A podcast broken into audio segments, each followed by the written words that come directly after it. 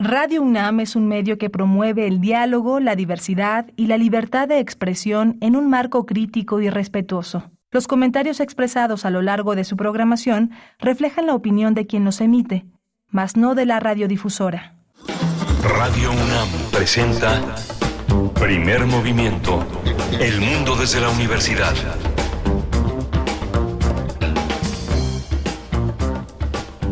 Hola, buenos días. Es martes, martes 5 de septiembre y son las 7 de la mañana con dos minutos en esta gran ciudad de México.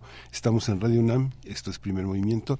Nuestra sede es Adolfo Prieto 133 en la Colonia del Valle. Estamos en Primer Movimiento en Facebook, en P Movimiento en Twitter y estamos eh, también navegando en la red, en la web web radio.unam.mx y en las ondas hercianas en 96.1 de FM, el 860 de AM. Está Rodrigo Aguilar al frente de la producción ejecutiva y está Andrés Ramírez en los controles técnicos y mi compañera Bernice Camacho en la conducción. Querida Bernice, buenos días. Aquí estamos, Miguel Ángel, en estos micrófonos. Muy buenos días de martes. Vamos a iniciar con los contenidos de esta mañana. Estará Edith Citlali Morales en un momento con nosotros para comentar la música de hoy, la curaduría musical que ha titulado mm, Son es México. Son es México, así nos trae la propuesta de esta mañana. No se lo pierdan en un momento.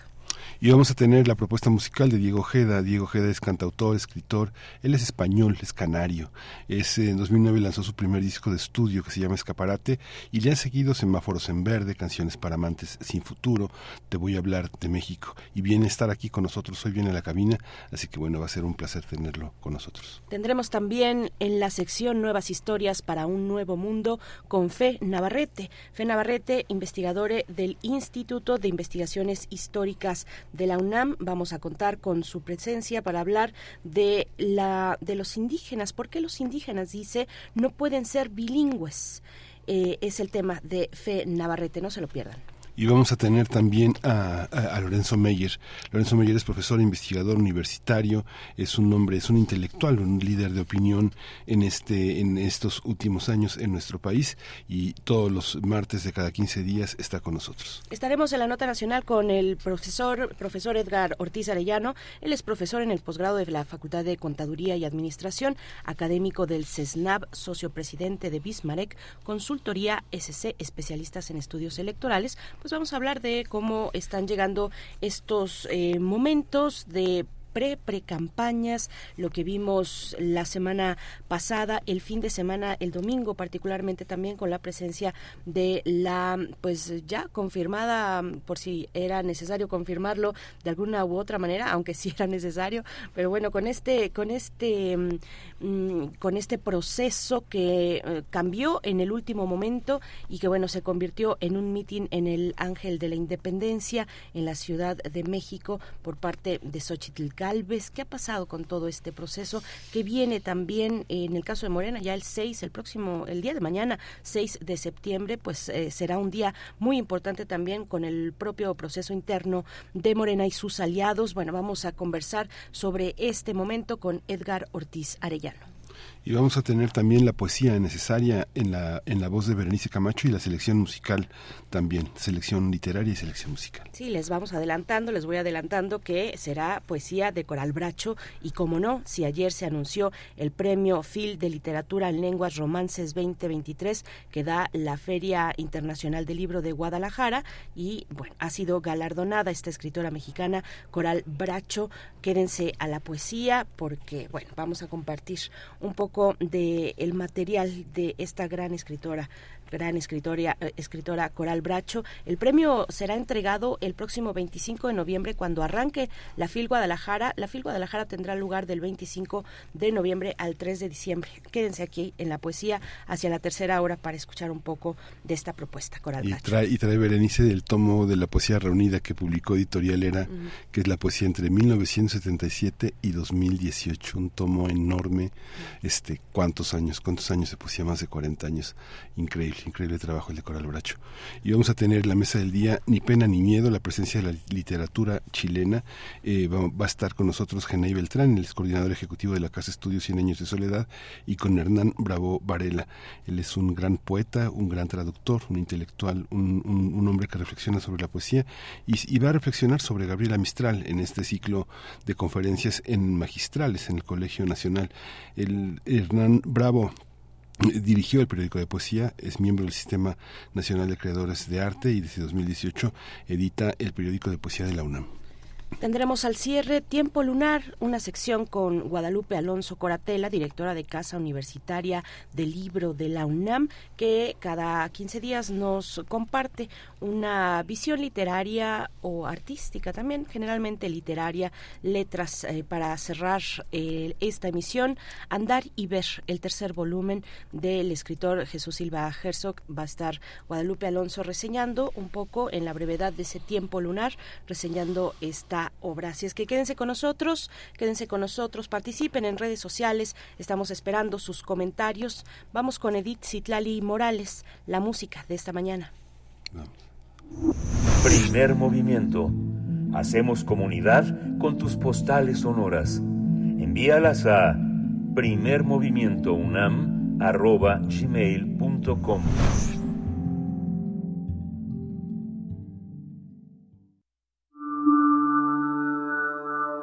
Curadores musicales de Primer Movimiento Pues al parecer nos vamos a poner muy festivos porque ya empezó septiembre, el mes de las fiestas patrias, y creo que por ahí va la propuesta musical de esta mañana con Edith Citlali Morales, violinista, comunicóloga, gestora cultural, investigadora musical. ¿Cómo estás, querida Edith? Buenos días, te saludamos siempre con mucho gusto. ¿Cómo estás? ¿Qué tal, Berenice, Miguel Ángel? Yo también los saludo con mucha alegría y así también a todo nuestro amable auditorio que siempre nos sintoniza. Muy buenos días Así es, querida Bere, martes de curaduría, el primer martes de septiembre, qué rápido llegó el mes patrio y bueno, pues sí, esto me sirve de inspiración para la propuesta musical no solo de hoy, sino de las próximas semanas, dos o tres semanas más, ya platicaremos, pero particularmente la de hoy es una selección muy interesante y curiosa, ya lo verán.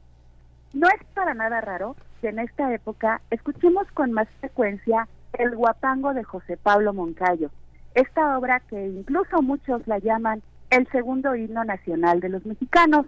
Todos ubicamos perfectamente esta partitura.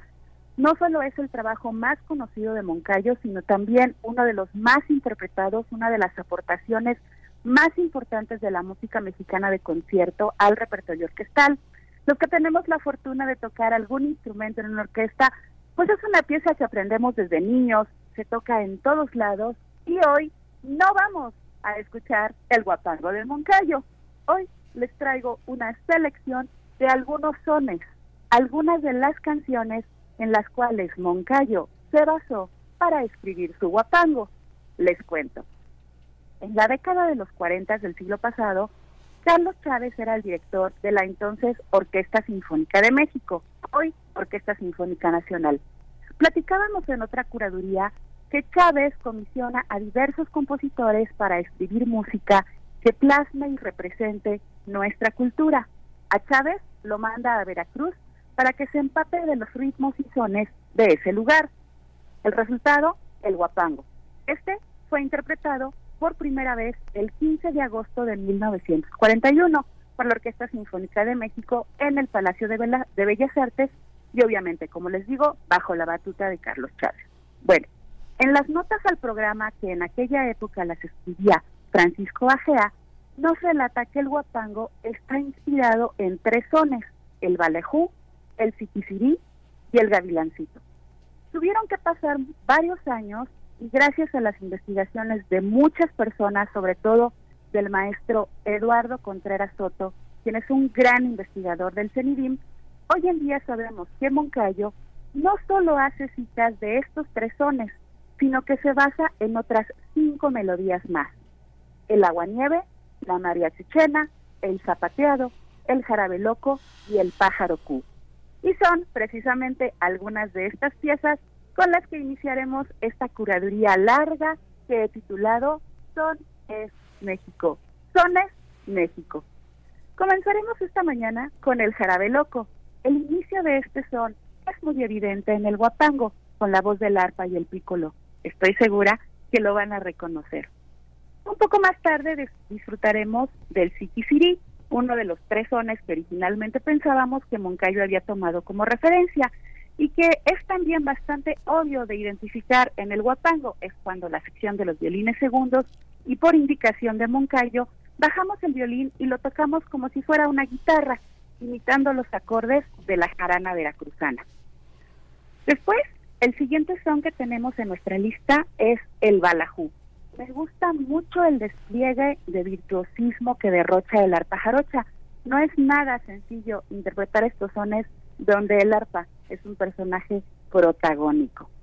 Bueno, la cuarta pieza, el gavilancito, que también es de fácil reconocimiento en el guapango, el gavilancito volando viene, volando va, es básicamente la parte lenta del guapango, el famoso solo que primero va con la flauta y el corno, que le dan paso al oboe y este a su vez al arpa con la misma melodía.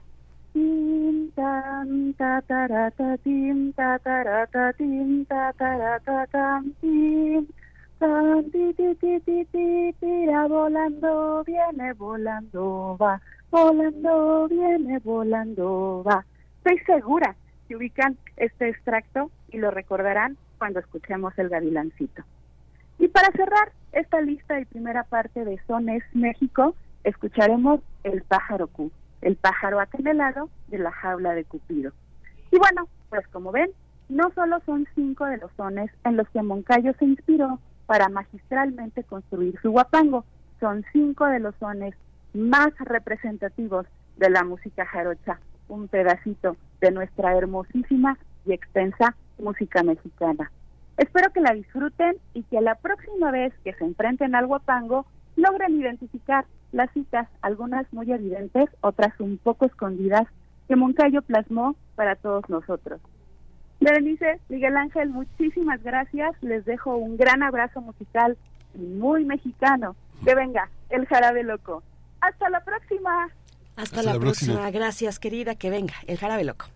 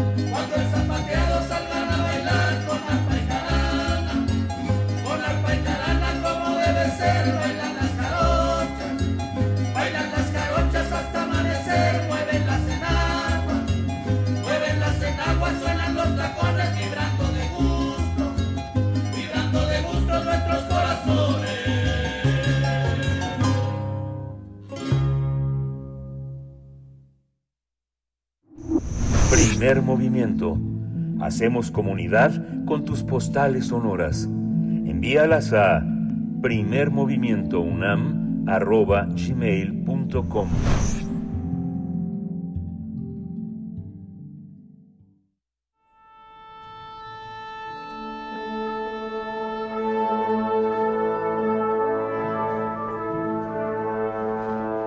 Afina tus oídos. Aquí te presentamos una recomendación musical.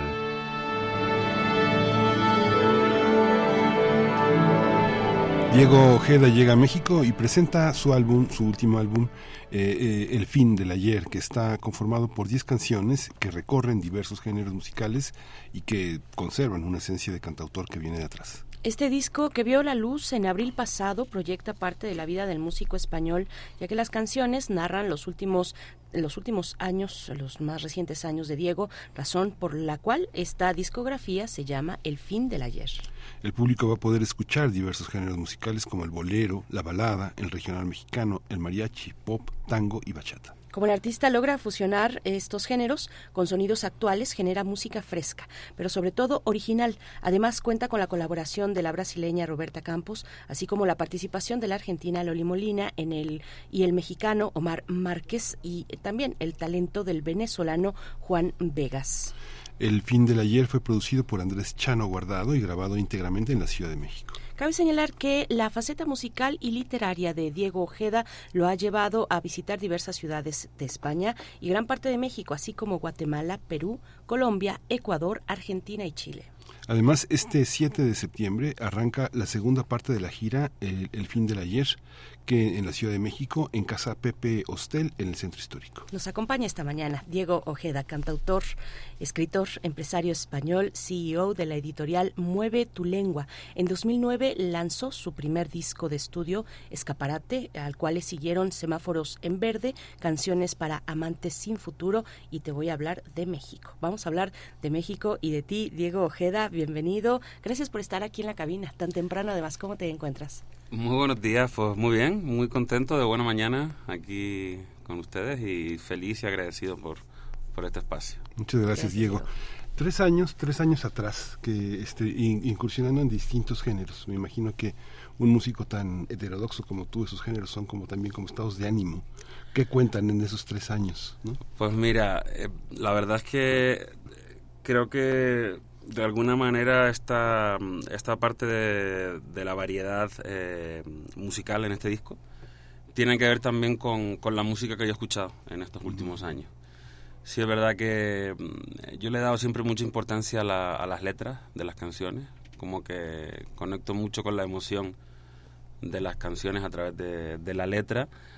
Y, y, como te decía, al abrirme a otros géneros también he ido encontrando la belleza poética en otros géneros musicales y sin buscarlo en realidad, porque no es que fuera un planteamiento inicial que yo me hice para hacer un disco con, con esta variedad musical, sino que fueron, fueron llegando y fueron saliendo las canciones de manera natural, ¿no? Entonces, al final, pues es verdad que quedó una amalgama muy bonita en este disco que es el que estamos ahora presentando. Uh -huh. eh, Diego, ¿quiénes te acompañan en este en este disco? ¿Cómo fue grabado? Eh, nos comentabas fuera del aire que vas y vienes entre España y México, esos tránsitos también eh, importantes para tu música, ¿no? Sí, eh, mucho. México es pues es mi casa desde hace muchísimos años. Realmente en los últimos tiempos resido la mayor parte de de mis días aquí en México, pero pues obviamente voy mucho a, también a España. Y las colaboraciones de, de, este disco es lindo porque igual también sin buscarlo a esa, a esa amalgama de estilos musicales se sumaron colaboraciones de diferentes países de, de América Latina. México, como decías antes, con Omar Márquez, Argentina con Loli Molina, Brasil con Roberta Campos y Venezuela con Juan Vegas. Igual las colaboraciones también se fueron dando de manera natural, o sea, como que fueron fluyendo. Es algo que yo, sí es verdad que tengo muchas colaboraciones en toda mi discografía, uh -huh. con, con, muchos artistas, uh -huh.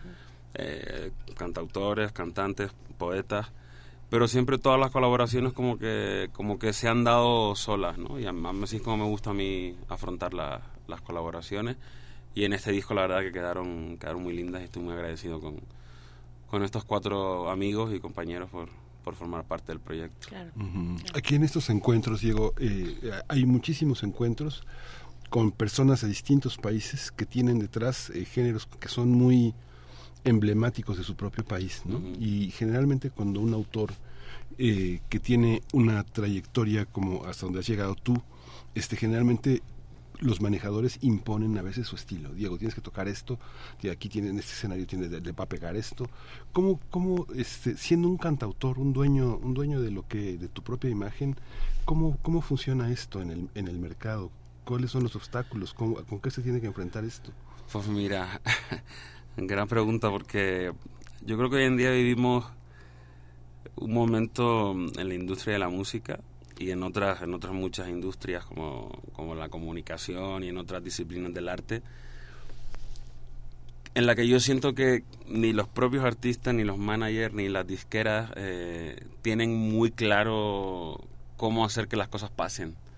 De repente pasan, eh, hay oportunidades que vuelcan hacia la viralidad, pero como que las recetas no están claras, ¿no? Yo creo que se trata, en mi caso, yo lo que intento es hacer las cosas con honestidad, eh, con mucho corazón, porque al final lo que defiendo la mayoría de las veces eh, en los escenarios son mis canciones, pues yo solo con mi guitarra, entonces pues sí tiene que haber ahí una, un plus grande de, de verdad.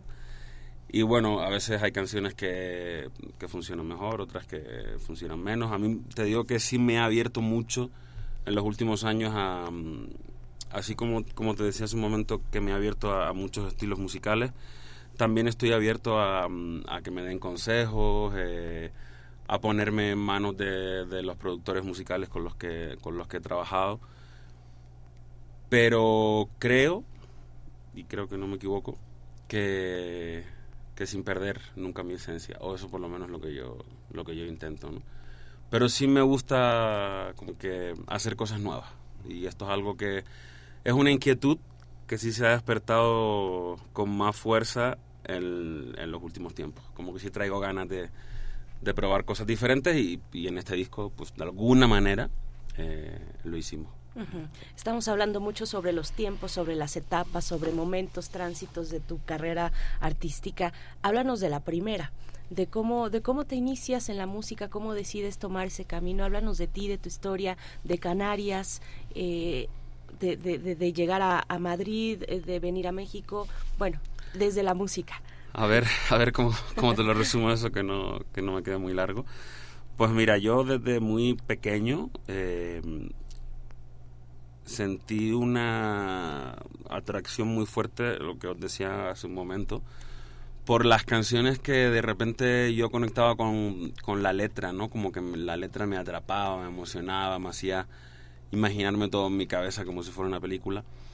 Y, en esa búsqueda, obviamente, hace 20, 20 poquitos años, eh, no era tan fácil como ahora acceder a, a la música. Hoy en día estás a un clic de escuchar lo que quieras y, donde quieras, ¿no?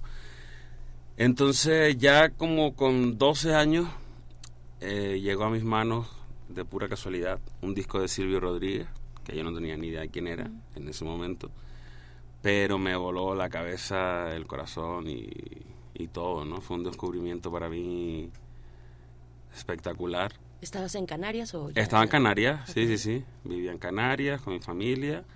Estábamos veraneando en, en la playa y una amiga de mi hermana llegó, ni siquiera era un disco, era un cassette de Silvio. Y ahí que lo puse y empecé, me dijo, escucha esta canción y, fue, fue brutal para mí eso. Fue, fue un descubrimiento que, que marcó un antes y un después en mi vida artística. Bueno, en ese momento no era todavía artística, pero bueno, estaban ahí los inicios. Empezaba a escribir mis primeras rolas. Y en mi vida personal también, de alguna manera, ¿no? Y a raíz de Silvio, pues ya empecé a adentrarme en el mundo de los cantautores y bueno, eso fue... Eso marcó ya el resto de mi vida y desde los 12 años que empecé a hacer canciones, pues hasta la fecha en eso sigo. Luego, pues con 20, rozando los 20 años, 20 y pocos, fue que me fui a vivir a Madrid, justo había grabado mi primer disco. y siempre he sido una persona que a pesar de, de, ser muy miedosa, siempre me ha aventado a, a los madrazos, ¿no? Pues, por decirlo así. Y nunca, el miedo nunca me ha paralizado. Eso fue lo que me hizo irme a Madrid, eso fue lo que me hizo venir a México hace ya casi 15 años. Y bueno, pues seguimos en esa, en esa búsqueda. Yo siempre digo que a pesar de, de la trayectoria, de la experiencia, eh, en esta profesión como en muchas otras, yo siento que siempre, que siempre estoy empezando. Y ahora con el lanzamiento de este nuevo disco, que creo que es el octavo o el noveno, eh, mis sensaciones son esas, que estoy, que estoy empezando. Así es esta, esta profesión y aunque es un poco, da un poco de vértigo, también es, es muy bonito. Vamos a escuchar y regresamos ahorita como nunca, pero como siempre y nos cuentas de que está con Loli Molina. Perfecto.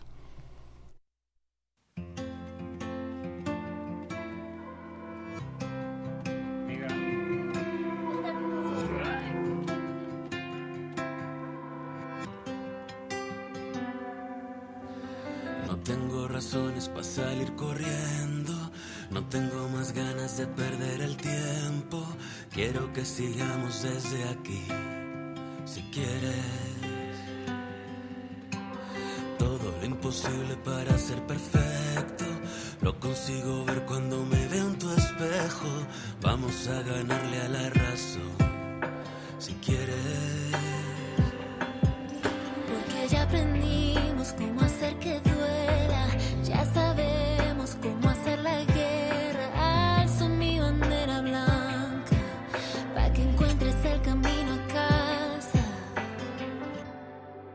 Si quieres, me parto el alma para quererte. Hacemos todo diferente, quiero conocerte. Como nunca, pero como siempre. Si quieres, buscamos agua en el desierto. Rompemos las reglas del tiempo para poder verte. Como nunca, pero como siempre.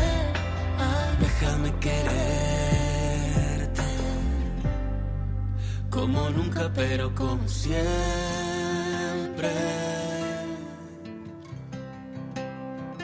Pero como siempre.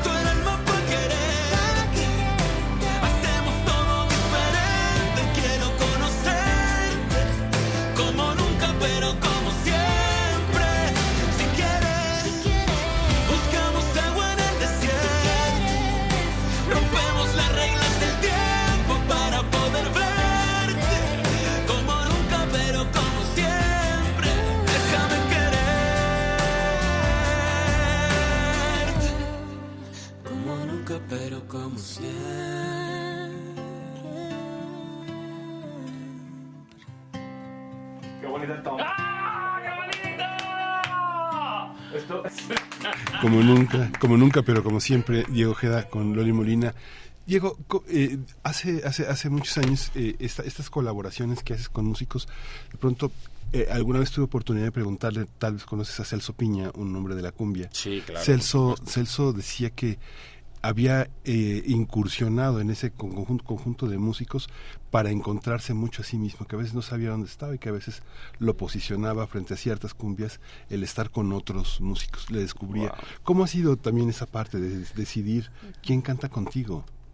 Pues qué, qué, grandes palabras las de las que me cuentan del maestro Celso Piña. Y de alguna manera sí se trata de eso, ¿eh? Al final, fíjate que incluso mis canciones más escuchadas, en, por ejemplo en Spotify, que hoy en día es como la vara de medir de todos los músicos, aunque no siempre es eh, tan real como parece, pero bueno, al margen de eso, eh, mis canciones más escuchadas, la mayoría son colaboraciones que he hecho con otros, con otros artistas. Creo que cuando se suma mm, el arte de dos personas y sobre todo lo que, lo que les decía hace un, hace un rato, se hace de forma desde la honestidad, desde la amistad, la admiración, o sea, sin ningún tipo de...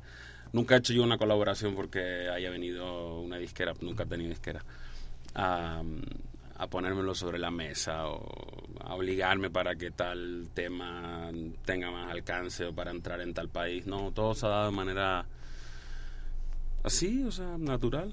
y, y, creo que, pues, em, para mí por lo menos, de eso de eso se trata. O desde la admiración, porque sí es verdad que tengo algunas colaboraciones con artistas que igual no son o no eran tan amigos cuando, cuando nos juntamos, pero sí había una admiración muy grande, mutua, ¿no? Y a raíz de, colaborar, pues luego se ha surgido una amistad, ¿no? Entonces, pues es muy padre eso. ¿Cómo sientes, eh, Diego, que, que, se recibe tu música de uno y otro lado del Atlántico? Mm.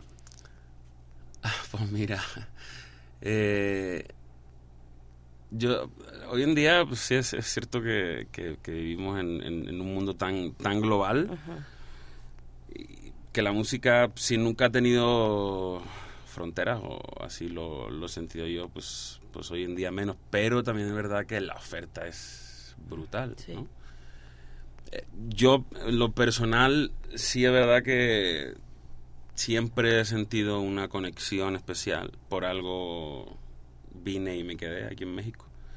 Y siempre he sentido una conexión muy especial con el público de América Latina. ¿no? Eh, no sé si sea por el hecho de ser canario, que aunque los canarios obviamente somos españoles y europeos, políticamente hablando, eh, geográficamente somos pues, casi africanos, porque estamos muy pegados a África, pero culturalmente somos Latinoamérica. Eh, de hecho, esta, este, esto que os acabo un poco de, contar se le llama la tricontinentalidad, que es lo que caracteriza un poco a los, a los canarios. Nuestra forma de hablar, nuestro acento, eh, aquí podríamos decirle que es como más costeño. Las influencias musicales, la gastronomía, el clima, la forma de ser, la cercanía. Entonces no sé si eso haya tenido que ver, yo digo que sí, pero desde que yo crucé el charco por primera vez ya quedé atrapado para siempre y realmente sin buscarlo de forma consciente, eh, todo se fue viniendo para acá, ¿sabes? Para este lado del Atlántico. Y pues soy muy feliz aquí. Y esta pregunta que te hace Berenice, de alguna manera también posicionarte como lo haces con con tanto con, tantas con tanta variedad latinoamericana también es una es una postura de alguna manera política no cuando uno está cuando uno ve, ve a los europeos hay una como una una ceguera por default no este hay un hay una, una cosa como muy logocéntrica de la de la propia Europa que no ve a otras partes no a pesar de tantas lenguas no totalmente sí eh, es, es, es raro porque desde este lado yo siento que hay mm, se alimenta mucho eh, como esa especie de complejo de ombligo del mundo que creo que a veces tenemos eh, en España. Y cuando descubres todo lo que hay de este lado dices madre mía esto es esto es infinito no entonces pues al final yo soy partidario de que cada quien se encuentre en el lugar en el que se siente más a gusto o es más feliz. Y por ese motivo pues yo paso más tiempo aquí. Eh, aquí he ido desarrollando mm, la mayoría de mis proyectos profesionales y también la mayoría de mis proyectos personales aquí ya ya eché raíces y, y bueno yo creo que también es importante siempre conservar un cierto arraigo con tu con tu lugar de origen, en este caso yo con, con mi tierra canaria, la que intento regresar y visitar siempre que puedo. Acabo de estar allá hace, hace nada pasando el verano con mis hijas y mi familia. Pero bueno, al final es lo que te digo, o sea, volviendo a lo que, a lo que comentaba antes, en este, en este mundo tan globalizado en el que estamos, pues hoy en día lanzarte de, de Madrid a, a México, por ejemplo, en primer lugar, eh, se tarda, no te voy a decir que la mitad del tiempo de lo que se tardaba hace 15 años, pero sí una buena parte. Y musicalmente los puentes yo siento que también se han hecho más grandes incluso en la escena independiente, que es de la, de la escena en la que yo en la que yo me muevo. Y nada, y ahí andamos. ¿Qué géneros te sorprendía? ¿Qué ritmos? ¿Qué, qué géneros? De pasar de, de, de, de, pensarse a sí mismo como el ombligo del mundo, uh -huh. eh, llegas a un territorio tan amplio, tan rico, tan diverso como América Latina. ¿Qué, qué ritmos musicales te sorprendieron? ¿Cómo, ¿Cómo fue esa exploración? Pues mira, es que en cada país de, de, América Latina he ido encontrando muchas peculiaridades en ese sentido, sobre todo a, a nivel musical, a nivel cultural sí es verdad que la música que se consume en Canarias eh, es muy diferente de la música que se consume en el resto de España, muy diferente. Eh, en Canarias se escucha mucha salsa, mucho bolero, Ajá. mucha música tradicional, que la música tradicional de Canarias tiene unas influencias brutales de, de la música de, de Latinoamérica, eh, el punto cubano, el folclore de países como Venezuela, Centroamérica en general.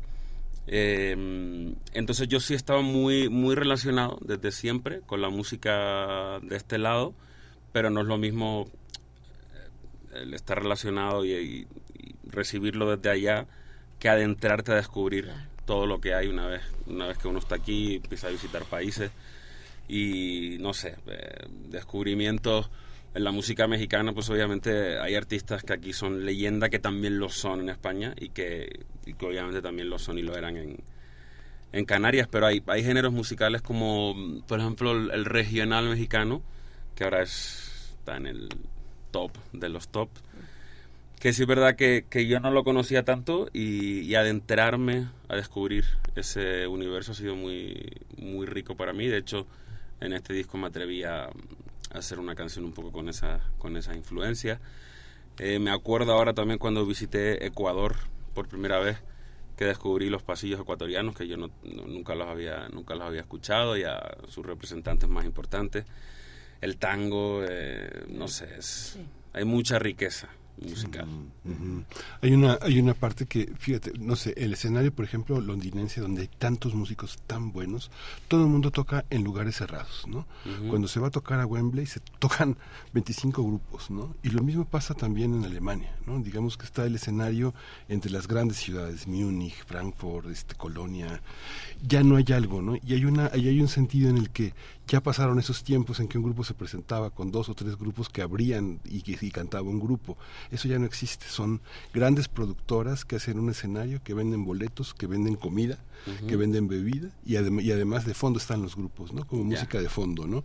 ¿Cómo, ¿Cómo ves ese escenario para moverse en el mundo? Digamos que sí se acabó, sí el lugar es, es de tribus. Los, londines, los ingleses se dicen, pues ya no nos tocó más que otra convertirnos en tribus y tenemos una gran estela de peregrinos tras de nosotros oyéndonos, pero ya esos escenarios de los Rolling Stones, de Doors, de todo eso se acabó, ¿es cierto? Fíjate que yo nunca he sido muy festivalero, uh -huh. la verdad, tengo que reconocértelo. Y en mi escena, en la escena del cantautor, un poco en relación a esto que me estás diciendo, yo tengo la suerte de, de, de formar parte de un gremio que sobre todo en México mantiene de una forma muy bonita y muy cuidada esos espacios dedicados a, a la música en directo de la trova de la canción de autor. ¿no? Y eso es muy bonito, porque precisamente como tú dices, se está perdiendo y, y en, nuestro, en nuestro género, en nuestra pequeña industria, sí se conserva un culto a, al concepto de, de, las peñas, de los lugares en los que nos podemos presentar con, con nuestra guitarra y, y, sí, sí se genera un ambiente muy especial en torno, en torno a eso. Sí es verdad que, como te decía hace un momento, escucho muchos, muchos tipos de música, pero en general yo no soy de macro eventos, o sea, como que soy una persona un poco... Mmm, Eh, sí, me agobian un poco las grandes, las grandes multitudes. Entonces nunca ha sido muy, muy, muy festivalero en ese sentido. Diego Ojeda, por último, te presentas en, en, Ciudad de México y también en otras ciudades del país. Cuéntanos. Sí, vamos a estar recorriendo gran parte del país en la segunda parte de esta gira del, del fin del ayer. Y empezamos este jueves aquí en la Ciudad de México, que siempre es parada obligatoria. Solemos hacer muchos conciertos y en esta ocasión también, también los haremos en diferentes puntos de, la ciudad. A veces hacemos escenarios más grandes, a veces hacemos escenarios más pequeños, pero muchos conciertos, cuidando eh, esos lugares que, te, que os contaba hace un momento, que siguen cuidando y, mm, valga la redundancia, y, y, que se siguen conservando esos espacios para, para la trova y para la canción de autor, espacios en los que muchos de ellos fue donde yo empecé a cantar hace 15 años y sigo regresando porque, porque me encanta a mí y porque sé que le gusta mucho a la gente que, que me sigue. Entonces, pues eso, empezamos el jueves eh, en el centro histórico de la ciudad, en el, en el Hotel Casa Pepe, que tiene una terraza en la parte de arriba súper bonita que se ve todo el centro de la ciudad. Además, es el hotel de, de un muy buen amigo mío.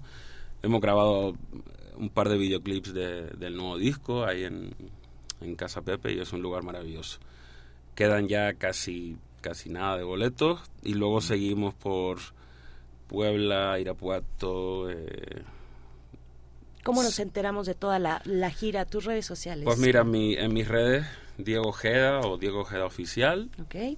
Eh, y ahí pues estamos siempre compartiendo los eventos, los conciertos, los recitales, tanto en México como en otros países. La siguiente semana también vamos a, a Guatemala. Y eh, antes de que termine este año también estaremos por Colombia y por Ecuador. Así que nada, eh, después de este descanso veraniego toca volver al ruedo. Y pues muy emocionado porque a mí lo que más me gusta es poder presentarme y sentir cerca eh, pues a, la gente que viene a escucharme. Y nada, ya nos estamos viendo en, Muchas gracias. Muchas, gracias, Diego. Vamos, vamos a cerrar esta conversación con Alaska. Ha sido un placer, un gusto escucharte. Y, y bueno, pues vámonos con música, mucha, mucha vida y mucha imaginación para tu proyecto. Muchas gracias y de verdad gracias por el espacio. Os mando un abrazo grande. Gracias. Diego Ojeda con su más reciente material, El fin del ayer. Vamos a escuchar Alaska. Una planta que nadie regó, así empieza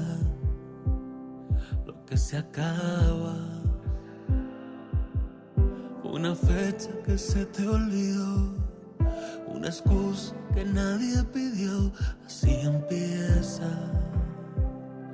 lo que se acaba. Un verano con fotos que no posteamos. Las canciones que ya no cantamos. Y el silencio que es como un balazo no se cura ni con un abrazo. Ahora nuestra casa es Alaska y el futuro cambia de cama. El pasado pesa y no cabe en cajas. Ahora nuestra casa es Alaska y han acordonado la entrada porque está nevando nuestra sala. Nadie sale ileso cuando se acaba.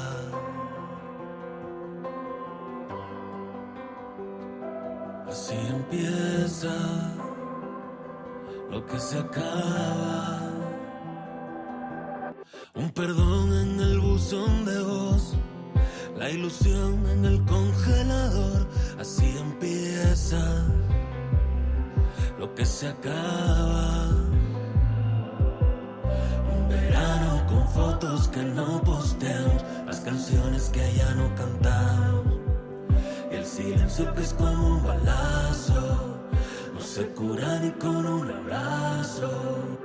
Ahora nuestra casa es Alaska, y el futuro cambia de cama, el pasado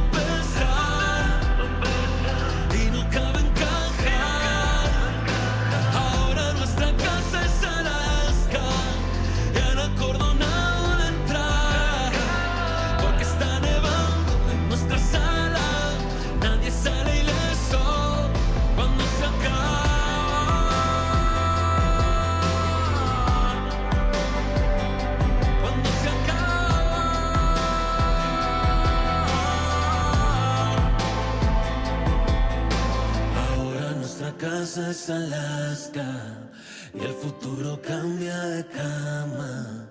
El pasado pesa y no cabe en caja. Primer movimiento. Hacemos comunidad con tus postales sonoras. Envíalas a primermovimientounam.gmail.com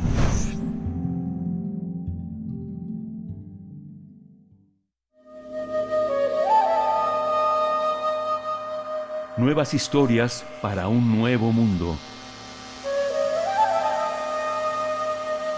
Los hablantes de lenguas indígenas en México y el bilingüismo es eh, el tema, los, los elementos que nos pone Fe Navarrete esta mañana a la mesa para conversar con todos ustedes. Investigadores del Instituto de Investigaciones Históricas de la UNAM. Fe, ¿cómo estás? Buenos días, bienvenida.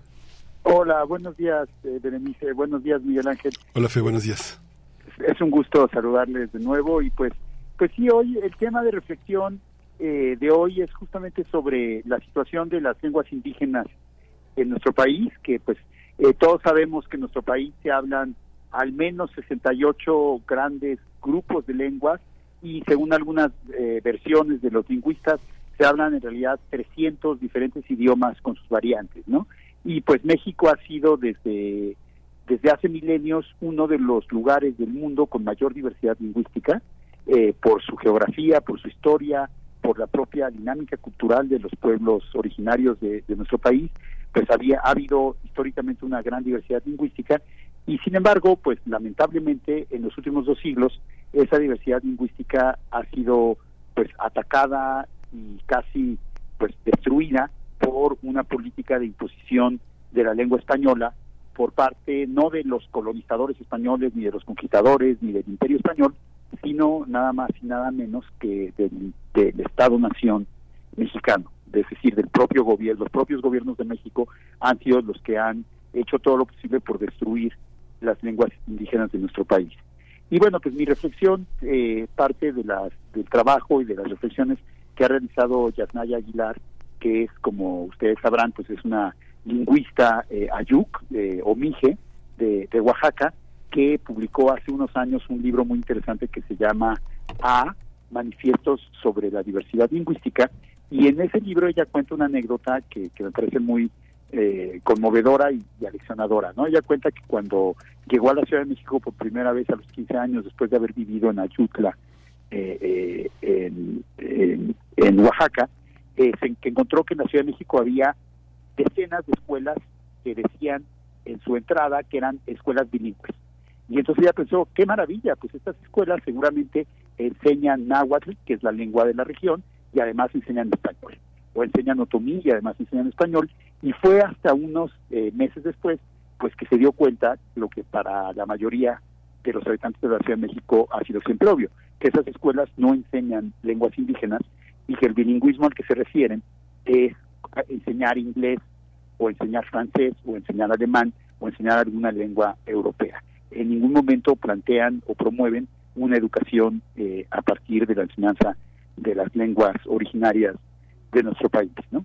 Entonces, pues, a, partir de, en, su libro, Yasna ya pues, habla de, las diversas políticas que ha habido de, persecución a las lenguas indígenas y, bueno, y, en otras conversaciones ella ha señalado una cosa que también me parece muy interesante, que es como cuando una persona indígena que habla, por ejemplo, ayuk, un hablante de ayuk o un hablante de otomí, ñañú, o un hablante de, de puré, de purépecha o de cualquiera de las muy diferentes lenguas que se hablan en nuestro país, cuando ese hablante originario de esa lengua, materno de esa lengua, aprende español, la expectativa es que no, se le ve como un bilingüe, es decir, como alguien que hable lengua indígena y español, sino se espera que olvide su lengua indígena, que la deje atrás y que a partir de ese momento hable únicamente en español.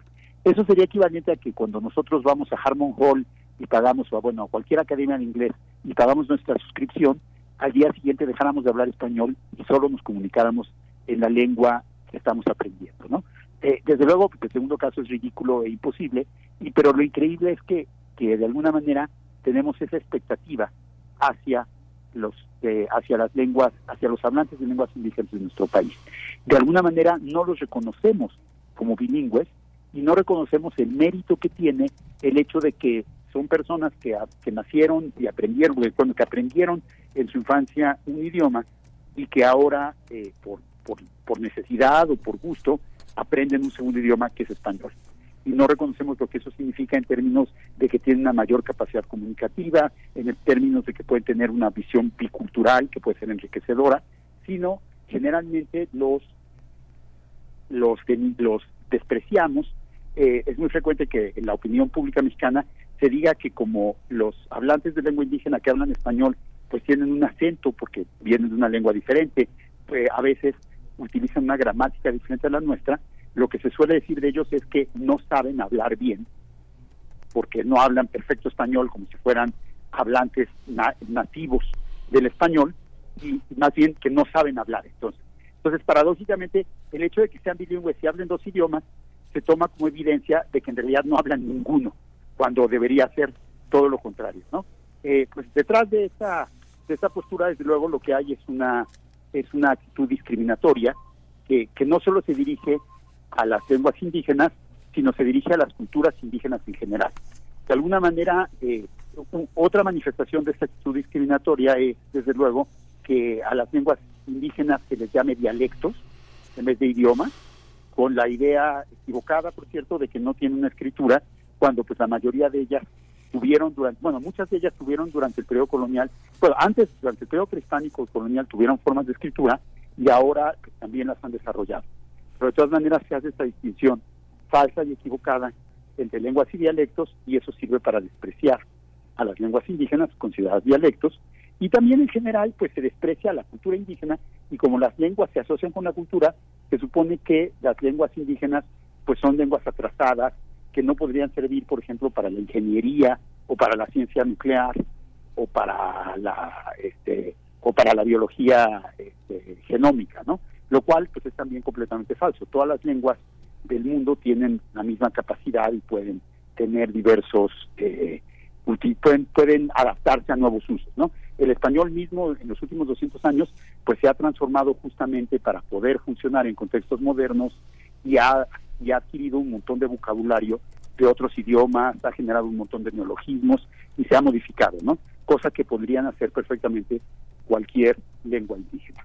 Entonces, bueno, pues eh, eh, mi reflexión va sobre estas prácticas discriminatorias hacia las lenguas y quería terminar con una con una observación muy muy peculiar. Eh, cualquiera que, al mismo tiempo que la sociedad mexicana niega el bilingüismo de los pueblos indígenas y de los hablantes de lengua indígena y pretende que ellos solo deben hablar español porque es el único idioma moderno, es el único idioma culto, es el único idioma con una tradición escrita, eh, todo esto mentiras, pero así se, así se dice con frecuencia, este, en, en regiones de la Ciudad de México, últimamente cuando uno pasea por las calles de, la colonia Condesa o de la colonia Roma, se escucha crecientemente la lengua inglesa en todas las calles, ¿no? Eh, se escucha, hay un montón de visitantes, hay un montón de residentes temporales o permanentes en estas regiones cuya lengua materna es el inglés y que lo, lo utilizan en su vida cotidiana en la ciudad. Hay muchos establecimientos en que la mayoría de las mesas hablan inglés y curiosamente a esos hablantes de una lengua que no es español no se les exige que hablen español, sino muchas veces los mexicanos y las personas que los atienden y los, otros comensales hacen un esfuerzo por hablar su idioma. Y yo pienso que eh, pues nosotros sabemos que en la Ciudad de México hay alrededor de un millón de personas hablantes de lenguas indígenas pero sin embargo, pues no, no, la presencia de esas lenguas, aunque hay más hablantes de lenguas indígenas que hablantes de inglés, la presencia de los hablantes de inglés es mucho más visible y es mucho más evidente, sobre todo por una cuestión pues de racismo y de clasismo, ¿no? Los hablantes de inglés suelen ser blancos, suelen ser personas con recursos, lo cual les da poder adquisitivo, los consume, los convierte en consumidores atractivos y por eso hay todo el esfuerzo por darle lugar al inglés en la vida cotidiana de la Ciudad de México. Y sin embargo, los hablantes de lenguas indígenas, que son mucho más numerosos, pues no tienen esa fortuna, no tienen esa posición social y por lo tanto más bien son objeto de desprecio y de persecución. Hay, hay, bueno, ya nos quedan dos minutos, este, Fe, pero todavía les tenemos que seguir llamando indígenas. Fíjate que yo estaba consultando el diccionario otomí español, celtal, tzotzil. No existe la palabra indígena. Yo estaba buscando cómo se dicen ellos mismos indígenas, pero no, fíjate que Tampoco en mazateco, tampoco en, tampoco en mije, no existe la palabra indígena. Tenemos que seguirlos llamando así. Digamos, yo le preguntaba este en algún momento a una cineasta este mixteca este si era una cineasta indígena. Me decía, bueno, es que eso dicen. Entonces, para no confundirlos, pues les digo que sí. ¿Esto existe? ¿El indígena existe? Es un, es un temazo, perdón, me voy a meter aquí, es un temazo y estamos a un minuto. Sí, A bueno, un- lo dejamos, lo dejamos, superinteresante. lo dejamos ahí, lo dejamos ahí, Sí, me- me pero, pero, este, no Sí, sé, yo no sé cómo llamarlos. Yo ya, yo ya, yo ya dejé de llamarlos indígenas. Estoy haciendo un trabajo Ese sobre. es todo un tema realmente. Creo que, ¿qué les parece si la próxima vez eh, hablamos de este asunto? Ok, muy bien. Eh, Sí, y pues, porque sí, en- efecto es un tema complejo que, que, que tiene que ver con la identificación de los grupos particulares que casi ningún, que ninguno se identifica como indígena, pero por otro lado muchos de los hablantes de lengua indígena o de eh, los hablantes de mixteco o de ayuk o de mije sí utilizan el término indígena del español para referirse a lo que tienen en común en su relación con el Estado-Nación mexicano. Sí, una cuestión de políticas públicas también. sino a la relación con el Estado mexicano con todos esos pueblos, poniéndolos en el costal de pueblos indígenas. Pero si quieren podemos invitar eso con todo gusto la próxima vez.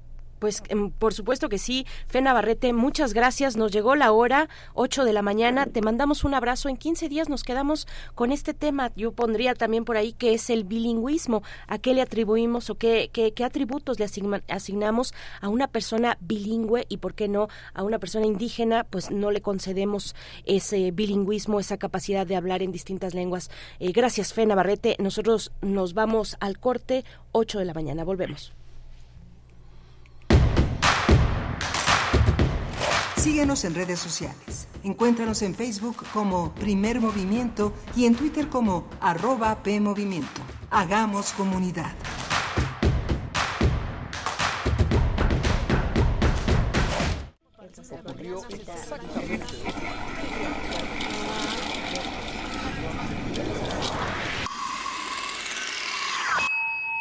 XEUM.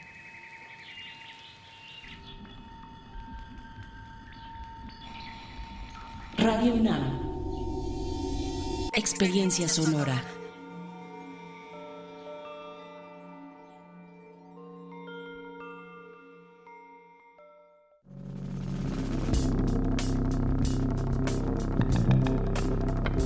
Prisma RU.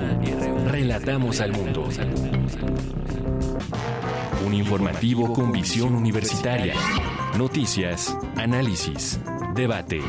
Prisma RU. Conduce Deyanira Morán. Te invitamos a escucharnos de lunes a viernes, de 1 a 3 de la tarde. 96.1 de FM. Radio UNAM. Experiencia sonora. ¿Por qué es valioso tramitar tu INE si cumpliste 18 años? Porque es muy importante que mis valores se vean reflejados en las decisiones de mi país. Porque por fin mi voz va a contar. Porque ya es tiempo de tomar mis propias decisiones. Ya puedo tomar decisiones, ya puedo votar. Así empecé mi cumpleaños, yendo por mi INE. Si ya cumpliste 18 años, ve al módulo del INE y tramita tu credencial. Haz tu cita en INE.mx o llama a INETEL 804-33-2000. Mi INE es valioso porque me identifica y nos une. INE. Habla Andrés Manuel López Obrador. No olvidemos, antes no se atendía a los jóvenes, se les llamaba ninis, ni estudian ni trabajan de forma despectiva.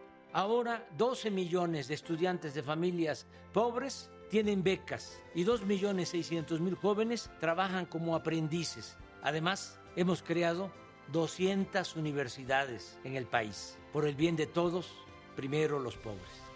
Quinto informe. Gobierno de México.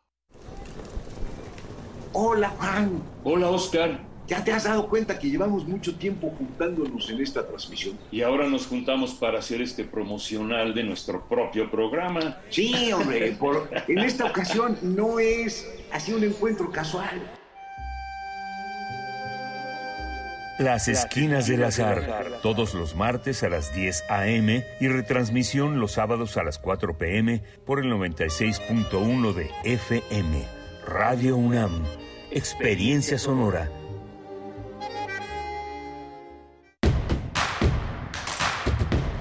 Encuentra la música de primer movimiento día a día en el Spotify de Radio UNAM y agréganos a tus favoritos.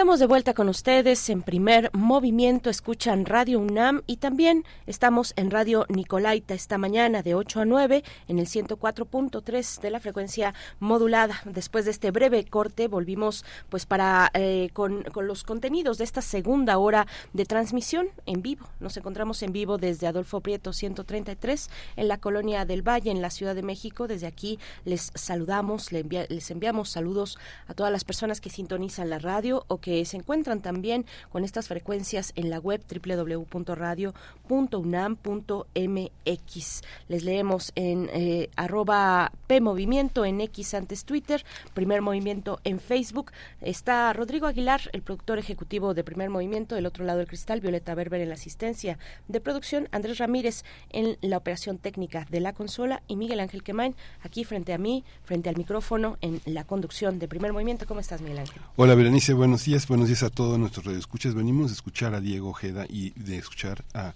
a Fe Navarrete.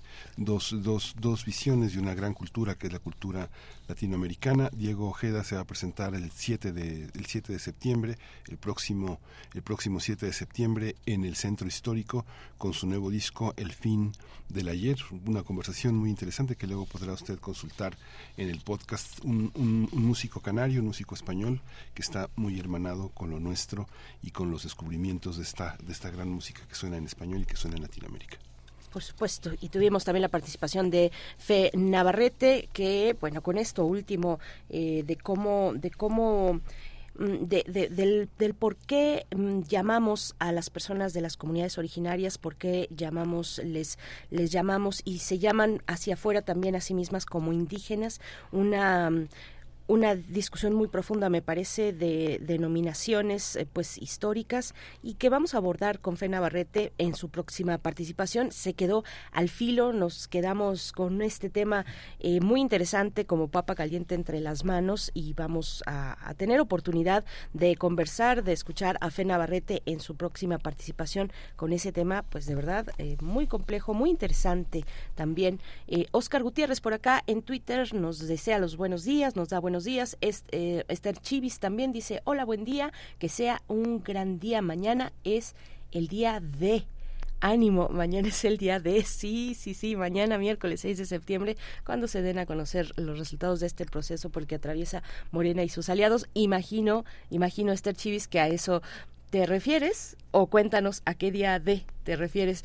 Eh, Rosario Durán dice muy bonita selección de Edith Citlali y tarareando bien desde temprano con esa alegría que la caracteriza. Feliz día, nos dice Rosario Durán. Y por acá nos dice que actualicemos el podcast. José Luis, aquí no ya pasamos tu mensaje para que así sea e inmediatamente se actualice ese podcast, porque sabemos que hay escuchas vespertinas, que hay escuchas nocturnas también de primer movimiento y de, y de muchos contenidos, por supuesto, de Radio Y de primer movimiento en especial eh, pues nos vamos a poner las pilas para que eso ocurra y esté bien afinadito ese podcast como tiene que estar.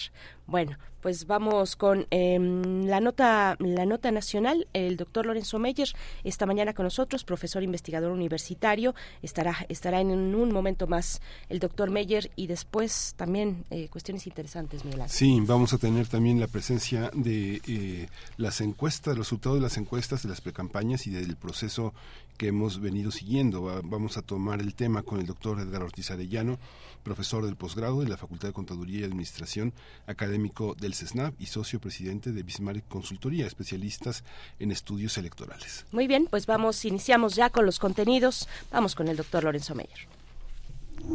Primer movimiento. Hacemos comunidad con tus postales sonoras. Envíalas a primermovimientounam.com arroba gmail.com.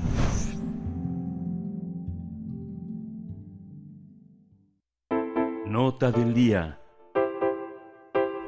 Muy buenos días, doctor Lorenzo Meyer. Como cada 15, como cada 15 días saludamos, eh, te saludamos con gusto. Se nos cortó la llamada justo cuando estábamos entrando eh, con el doctor Lorenzo Meyer, pero bueno, el tema, el tema de esta ocasión, bueno, pues sí, por supuesto, el proceso electoral en nuestro país es la propuesta que nos hace eh, el profesor, el doctor Lorenzo Meyer, profesor investigador universitario, cuyo interés se ha centrado en la historia política mexicana del siglo XX a la actualidad. Estamos pues a punto a punto de enlazarnos con el doctor Lorenzo Meyer, pero pues sí, es, es el tema que destaca, es el tema que está llegando a una especie de cuello de botella, a un momento pues definitorio con las los perfiles de las no sé cómo llamarles, pero finalmente serán candidaturas, candidaturas eh, aspirantes a la presidencia de la República. Es finalmente el proceso en el que estamos, una especie de cuello de botella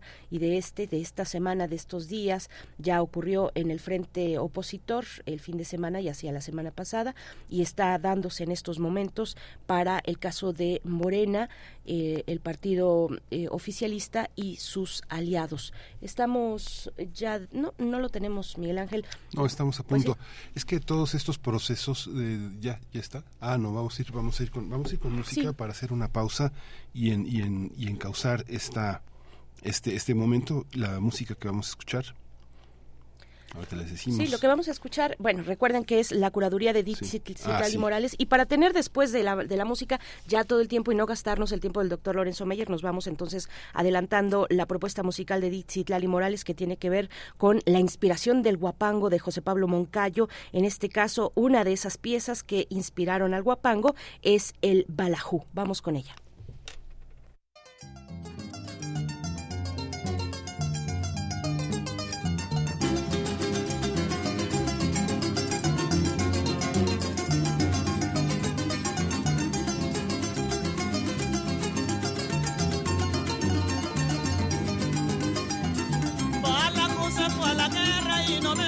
Llevar y no me quiso llevar. Balaco se fue a la guerra. Balaco se fue a la guerra y no me quiso llevar.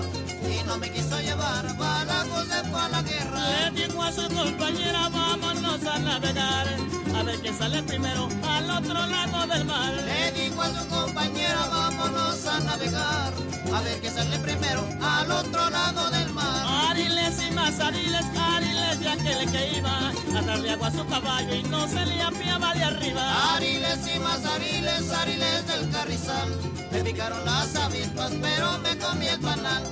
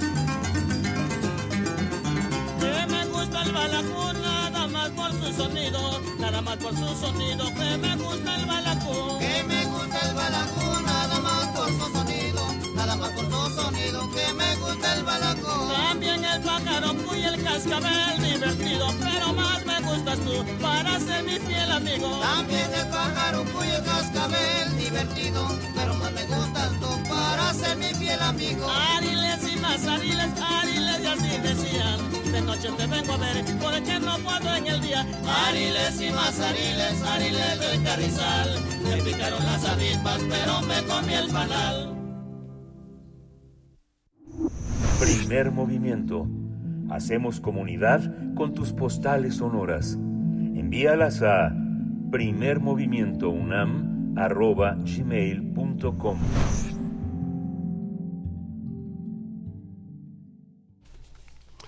Será el 2 de junio de 2024 cuando se lleven a cabo las elecciones federales para elegir al nuevo presidente de México, pero además se van a renovar los cargos de los integrantes de la Cámara de Diputados, de senadores y de nueve gobernadores del país.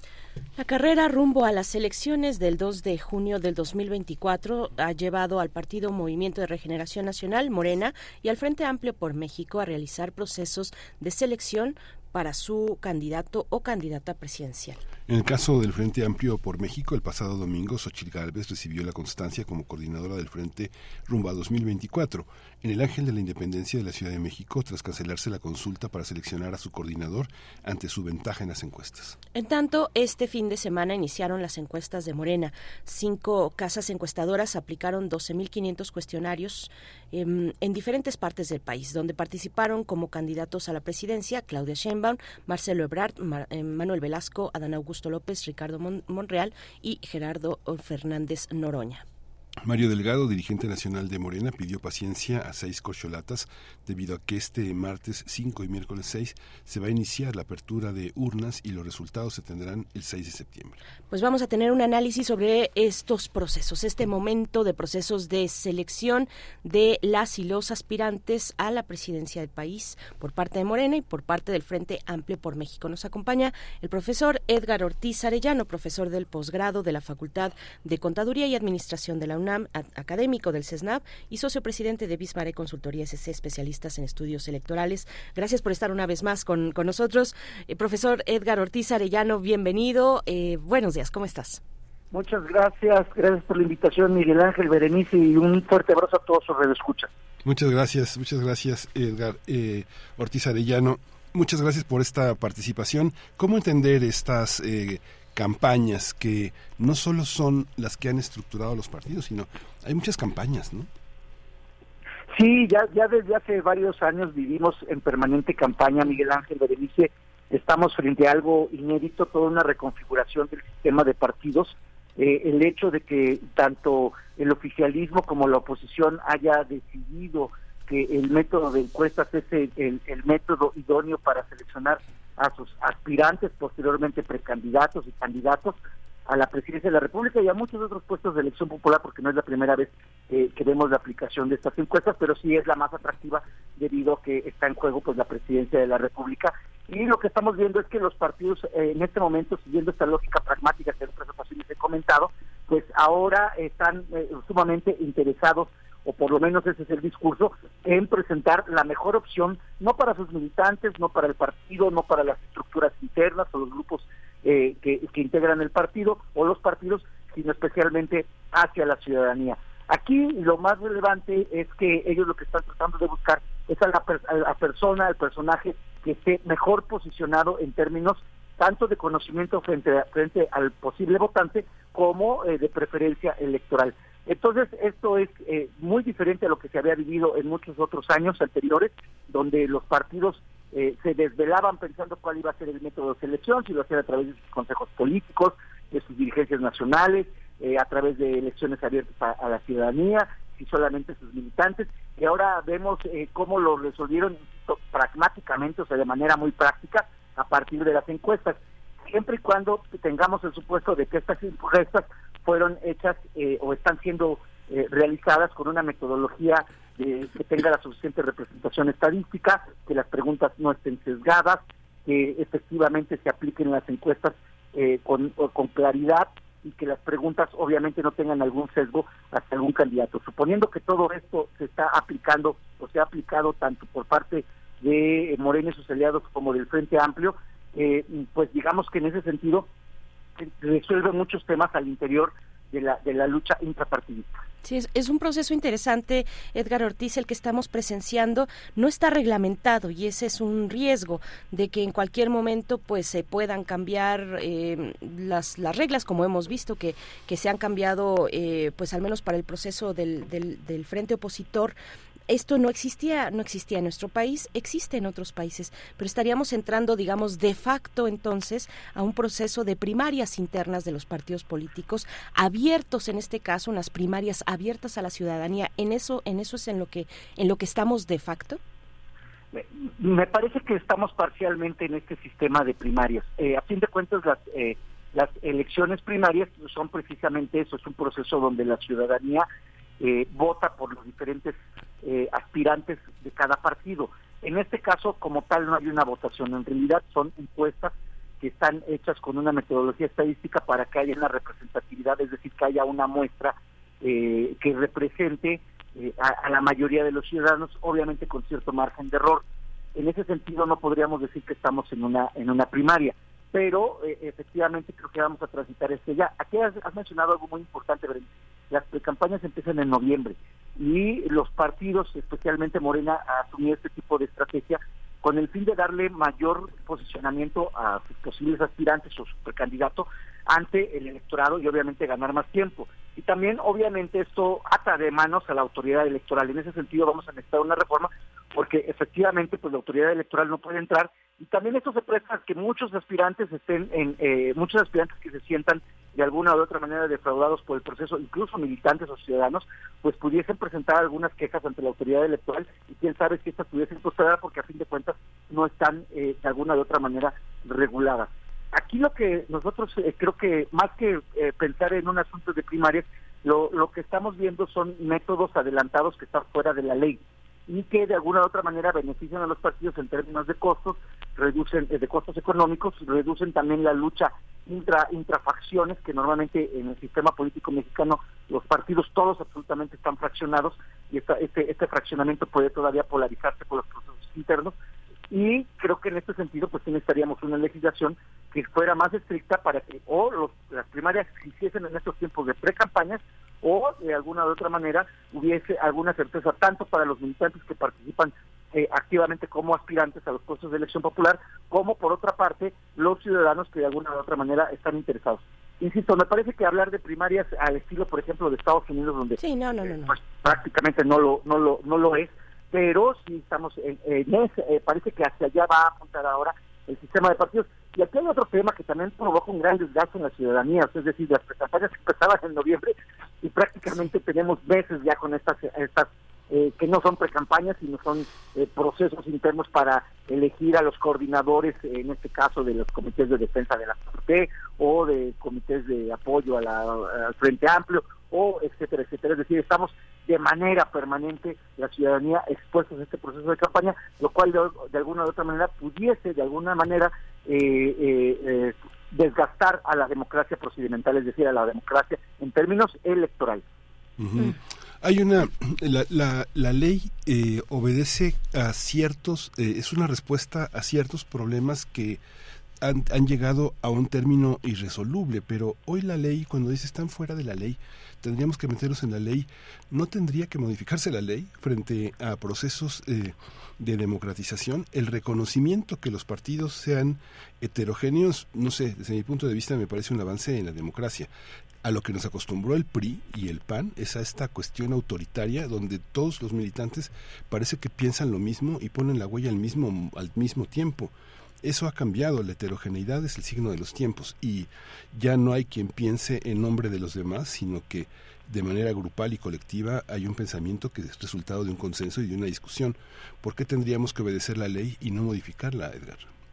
No, definitivamente, Miguel Ángel, lo que necesitamos hacer es, en todo caso, hacer los cambios pertinentes en la ley electoral eh, eh, y en las leyes que eh, rigen a los partidos políticos. Obviamente, los partidos también tienen la libertad de elegir, y me parece que eso es muy correcto. Los partidos tienen la, la, la prerrogativa, o deberían de tenerla, de elegir, de, de, utilizar los métodos que consideren convenientes para elegir a sus, a sus candidatos, a sus dirigentes. Esto siempre y cuando pues no violente los derechos eh, fundamentales de la ciudadanía, es decir, sus derechos constitucionales, sus eh, derechos electorales, sus derechos políticos, siempre y cuando no haya esta violación y por supuesto no se tienda hacia hacia hacia cuestiones de índole autoritario. Yo creo que los partidos políticos eh, tienen eh, toda la libertad y todo el privilegio de elegir sus encuestas. De hecho, a mí el sistema de encuestas me parece un método eh, correcto para resolver, insisto, una serie de problemas que se habían venido generando al interior de los partidos y que hacían que la lucha partidista fuese todavía eh, mucho más eh, complicada, eh, más ruda, voy a utilizar mucho más ruda, mucho más incluso violenta al interior de ellos para la selección. Entonces las encuestas eh, reflejan de alguna u otra manera la, eh, la, eh, la intención del voto de los ciudadanos. En este caso, Morena pues aplicó 12 mil encuestas, lo cual me parece que de entrada, o por lo menos eso es lo que se comenta, 12 mil encuestas, eh, seis casas, cinco casas eh, encuestadoras, lo cual le pone candados unas a otras, hay supervisión por parte de los candidatos. Creo que en ese sentido hay, hay cierto cumplimiento de los eh, de, de- condiciones mínimas para asegurar un proceso de selección de aspirantes o de precandidato más o menos transparente eh, eh, y que y que evita que los partidos hagan hagan eh, eh, procesos electorales a modo o donde haya eh, gasto de recursos innecesarios que de por sí hay una gran crítica a los partidos políticos por este por este gasto de las eh, de los procesos internos y que a fin de cuentas no necesariamente les garantiza a los partidos que están eligiendo a la mejor mexicana o al mejor mexicano, es decir, eh, por eso me parece que es una es una visión eh, de carácter importante el hecho de decir, bueno, vamos a preguntar a través de muestreo, eh, de muestreo con representación estadística, quién podría ser el mejor posicionado y quién podría ser el ganador de un proceso electoral. En ese en ese sentido me queda me queda claro que eh, la ley tiene que responder a las necesidades de la ciudadanía y creo que el sistema de partidos mexicano se está volviendo cada vez mucho más complejo y eso en ese sentido es bueno. Que es heterogéneo, sí, por supuesto, eso es una característica fundamental de la democracia, el pluralismo y la heterogeneidad y que por supuesto cada ciudadano puede elegir la opción de su preferencia pero que también los partidos eh, puedan de alguna u otra manera representar los intereses de la ciudadanía. Los partidos políticos son por ley eh, entidades de interés público y que representan obviamente esas necesidades, eh, insatisfacciones, deseos, aspiraciones de la ciudadanía. Y es obligación buscar, por lo tanto, los mejores métodos para elegir a sus eh, dirigentes y, por supuesto, a aquellos que aspiran a posiciones de representación popular. Sí, qué interesante charla, Edgar Ortiz. Qué bueno que estamos en, en ese punto, eh, que, que tenemos un proceso un proceso de debate ciudadano también me parece que eso es lo que lo que eh, pues ha llegado los, las personas que pueden estar a favor en contra que ven virtudes o que o que ven también los vicios que existen en procesos como este finalmente pues los partidos políticos sí tienen el objetivo de ganar el poder pero también son entidades de interés público como nos comentas y, y están eh, llamados a promover la participación ciudadana. Es una de las acciones a las que están llamados en, en nuestro país ese ese ese tema está ahí la cuestión de la ley está ahí la cuestión de qué tanto por fuera de se puede promover una participación ciudadana por ponerlo de alguna manera por fuera de los marcos de la ley que marcan digamos que, que, que delinean la, la cuestión electoral propiamente dicha eh, y qué tanto no pueden dado que también manejan recursos públicos. Bueno esto eh, un debate muy interesante Edgar. Yo te pido que nos comentes sobre cómo has visto ya el proceso la práctica de este proceso que ha puesto en marcha pues Morena, ¿no? Eh, empezó, arrancó con, con esta presión también que en su momento tuvo eh, Marcelo Ebrard. Mm, ¿Cómo has visto este proceso para, el, para, la, para la oposición, que es lo que tenemos, eh, lo que hemos visto la semana pasada con la cuestión de Alito Moreno, eh, pues insinuándole a su candidata eh, a la candidata de su partido Beatriz eh, eh, que, que, que, se que, que, se baje de que se bajara digamos era fue una insinuación. Finalmente Beatriz Paredes decide y dice me, me voy me quito mm, cómo cómo has visto este proceso lo que vimos Bien, también eh, el domingo en el Ángel de la Independencia. que estás, que estás planteando Berenice porque efectivamente eh, eh, bueno hay que recordar que también este proceso de encuestas también se vivió en el Estado de México eh, para elegir en este caso ahora la gobernadora electa y este sistema de encuestas a fin de a fin a fin de cuentas resultó correcto. Es Claro. decir eh, este sistema de encuestas eligió a la maestra Delfina con respecto a otros políticos de gran trayectoria eh, de gran experiencia pero que no necesariamente eh, tenían representación en la ciudadanía en ese momento. Y eso se trasladó después a las urnas. Entonces ahí hubo hubo hubo eh, un acierto por parte de Morena. Obviamente este proceso que es a nivel nacional y que eh, pues está en la elección de la presidencia de la República que no que no que no es poca cosa eh, pues obviamente lleva una serie de problemas de sinsabores de dificultades de acusaciones.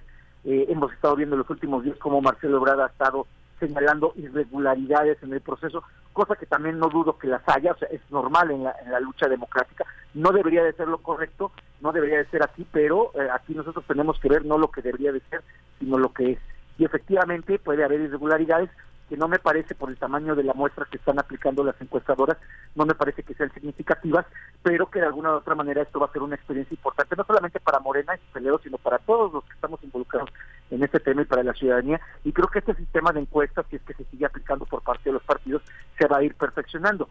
Aquí en el caso de, de- del Frente Amplio, a, a mí me parece que sí se debió haber dejado a- a Beatriz Paredes dejar llegar hasta el último, es decir, dejar que las encuestas hablaran por sí mismas y no que un vocero eh, que no necesariamente tiene gran autoridad moral entre la, ciudadanía y entre los propios miembros del partido, eh, eh, insinuara, como, como señalas, a, a Beatriz Paredes dejar la trayectoria. Creo que las encuestas hubieran hablado por sí mismas, era clara que la tendencia iba hacia Xochitl Galvez, entonces simplemente creo que habría que dejar, precisamente las encuestas son para eso, para dejar que, que, que, que sigan un curso natural y pues obviamente la ventaja que llevaba Xochitl Galvez era más que suficiente, no necesitaba ella que algún presidente del partido, en particular Alejandro Moreno, saliera a, sugerir que Beatriz Paredes tendría que retirarse. Quizás el argumento podría ser un des- evitar el desgaste del partido, evitar el- la erogación de lo que iba a implicar levantar las encuestas, pero bueno, eh, eso también también los dirigentes de los partidos tienen que aprender, así como como Mario Delgado acaba de llamar a la serenidad, también nosotros los ciudadanos tenemos que llamar a los líderes de los partidos políticos a serenarse y a los y a los aspirantes también a, serenarse.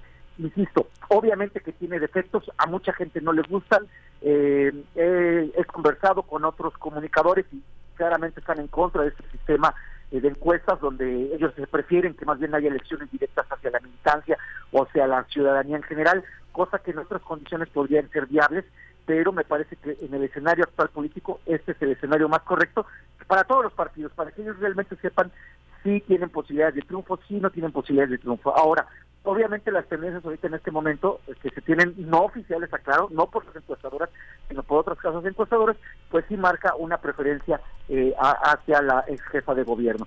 Y obviamente eh, eh, eh, Marcelo Ebrard está tratando de alguna de otra manera, a, a partir de hacer esta, esta, esta serie de acusaciones, tratar de detener esta tendencia y por supuesto quizás en algún momento preparar una salida, si es así el caso de Morena, aunque él ha mencionado que no se va a retirar.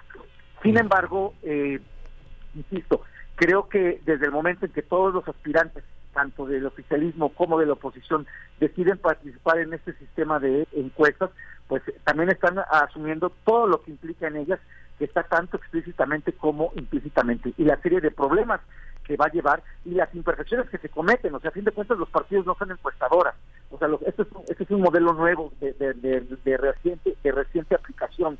Entonces, obviamente requiere de, de dificultades. Quizás lo más fácil para todos los partidos hubiera, eh, sido elegir a sus, a sus aspirantes a través de los consejos políticos. Todos los partidos tienen consejos políticos o asambleas nacionales.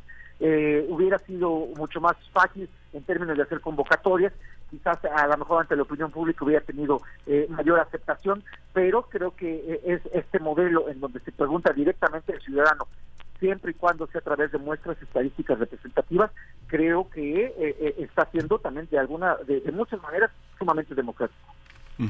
Fíjate, Edgar, que no recuerdo, desgraciadamente no recuerdo, a ver si alguien de nuestros, o, o quién se puede acordar de esta columna que fue denostada muy, muy fuerte en el periódico Reforma, donde uno de sus articulistas eh, decía que había que dirigirse a la gente, al público, a los electores, a la sociedad mexicana con groserías, con albures, con, con esas estas este, formas de giros populacheros para que pudieran para que pudieran entender esta, esta manera en la que ciertos círculos, nosotros como periodistas pues, tenemos como una, un, privilegio de- de poder hacer sondeos en ciertos círculos empresariales y de poder. Y hay una parte que cínicamente se ve con un enorme desprecio a Xochil Gálvez, donde le- los propios que la promueven dicen, pues es que al pueblo le gustan, le gustan estas este, cosas populacheras, les gusta este tipo de gente como ella, que, que, que alburea, ¿no? Como una especie como de remedo de Fox.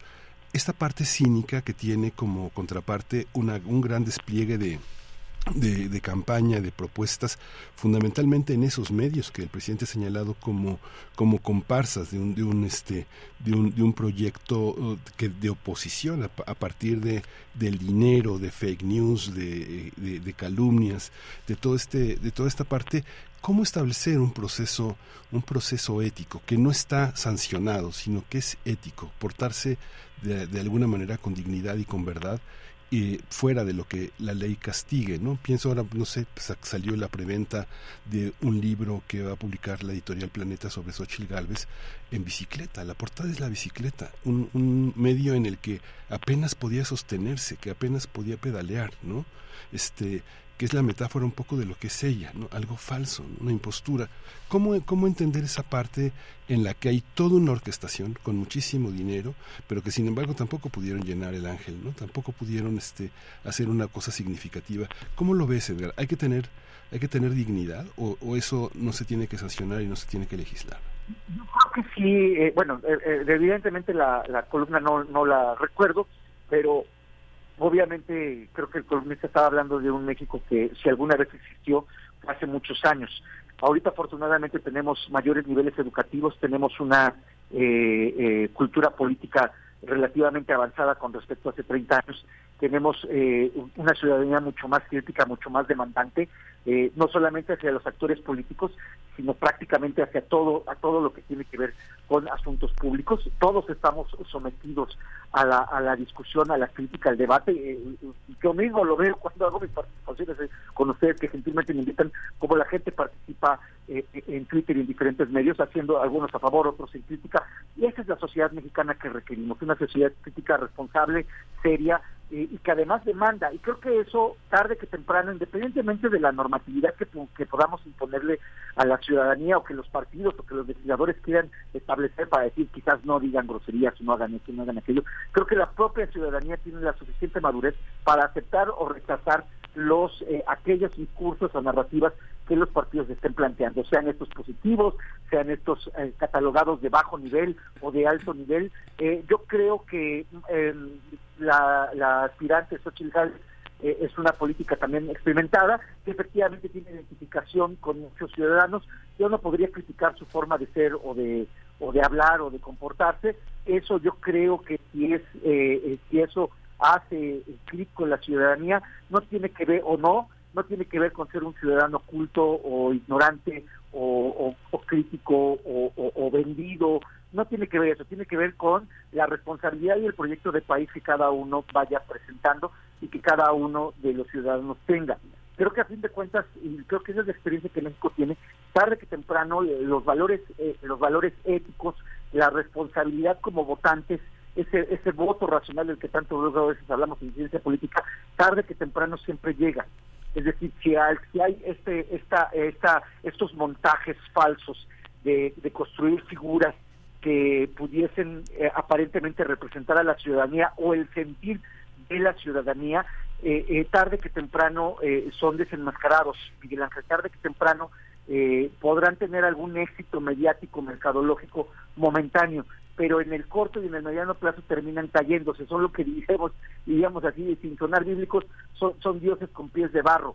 Eh, eh, porque a fin de cuentas lo que está en juego no es solamente eh, los, las posiciones o, o, la política o los privilegios que trae el poder, lo que está en juego es la vida de millones de mexicanos, es decir, la política es gobierno sobre los vivos, sobre los mexicanos, sobre la, sobre la vida cotidiana, sobre nuestro hacer y eso tarde que temprano siempre eh, nos hace tomar conciencia de que hacia dónde debemos de dirigir nuestro voto. Eh, yo no creo que la ciudadanía vote simplemente porque un, un aspirante eh, este, hace promesas vacías o dice albures. probablemente nos pueda causar gracia, nos pueda causar en algún momento tema de discusión en la familia, de plática, de, plática de café, pero a fin de cuentas yo creo que el ciudadano mexicano está muy interesado de, los derroteros que tiene nuestro país actualmente y de cómo estos derroteros, eh, eh, si bien se habla de, la, de, la, de los grandes problemas políticos eh, en la esfera de las élites, la verdad es que muchos de estos fenómenos políticos los ciudadanos están conscientes de que le afectan a su vida cotidiana. Entonces, creo que la receta no es estar legislando y legislando y legislando. Si nosotros como ciudadanos premiemos o castiguemos a los políticos a través de nuestro voto, a través de nuestra crítica, a través de, nuestras exigencias. En una democracia nosotros, y además así lo marca la Constitución, la soberanía radica en el pueblo y nosotros tenemos el derecho de poner o de quitar a aquellos que les damos esa soberanía para que dirijan los destinos del país cuando así lo consideremos conveniente. Y creo que hacia allá, hacia allá va esta sociedad. Me parece que en ese sentido podemos ser optimistas. Pues muchas gracias, profesor Edgar Ortiz Arellano. Seguiremos conversando contigo si así nos lo permites. Eh, la, la, oposición, bueno, el frente y la misma Xochitl, el adjetivo que ha puesto, yo creo que eh, podríamos quedarnos también con ello, es que para, para el frente y para los intereses de, de ese frente y lo que representa, ella dice, bueno, yo soy la más competitiva.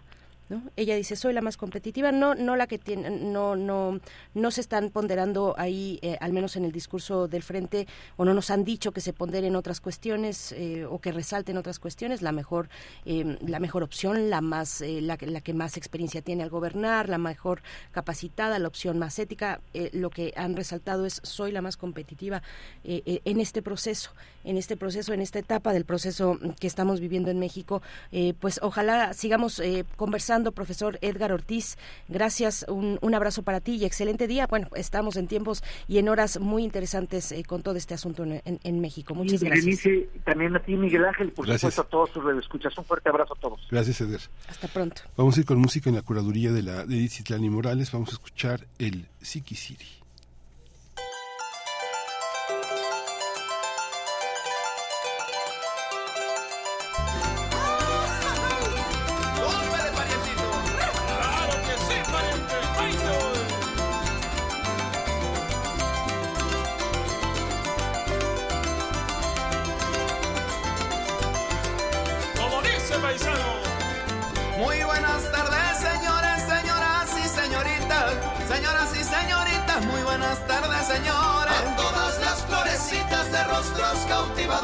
van las trovas más bonitas de estos pobres cantadores.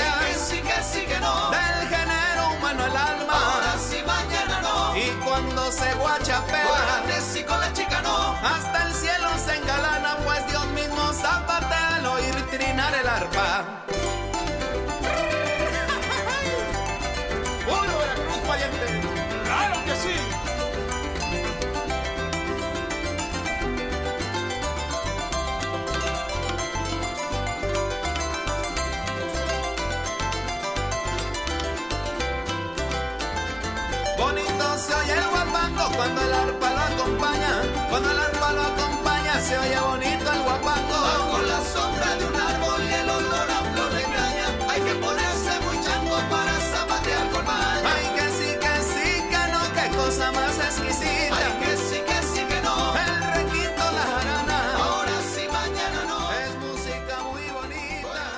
Con la chica no. Primer movimiento. Hacemos comunidad con tus postales sonoras. Envíalas a primermovimientounam.gmail.com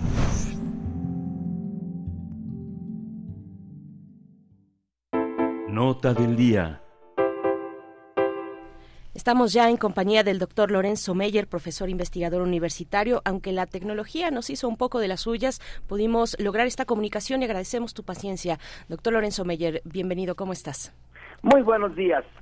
Buenos eh, días. Sí, las comunicaciones a veces eh, resultan problemáticas, pero bueno, eh, el tema que quiero abordar ahora es el, la complejidad de el proceso electoral mexicano y el tiempo que nos ha llevado y que todavía hay áreas de dudas y que no funciona del todo el proceso electoral, es eh, notable que hayamos empezado este eh, largo, larguísimo viaje por las elecciones desde hace más de 200 años. Eh, fue a raíz de la constitución de Cádiz, cuando se introdujo ya por fin y a trancazos casi eh, el concepto de ciudadanía que sustituye al de súbditos y que las elecciones se hicieron eh, obligatorias como forma de acceder a los puestos eh, públicos, no todos, porque la eh, Constitución de Cádiz todavía ponía al, eh, al rey eh, usando las formas antiguas de la monarquía heredada. Pero en fin, se introduce en el imperio español en América el concepto de elecciones para ocupar cargos eh, públicos. Y luego, luego se pusieron en práctica en algunas partes de la Nueva España. La más interesante fue en la Ciudad de México.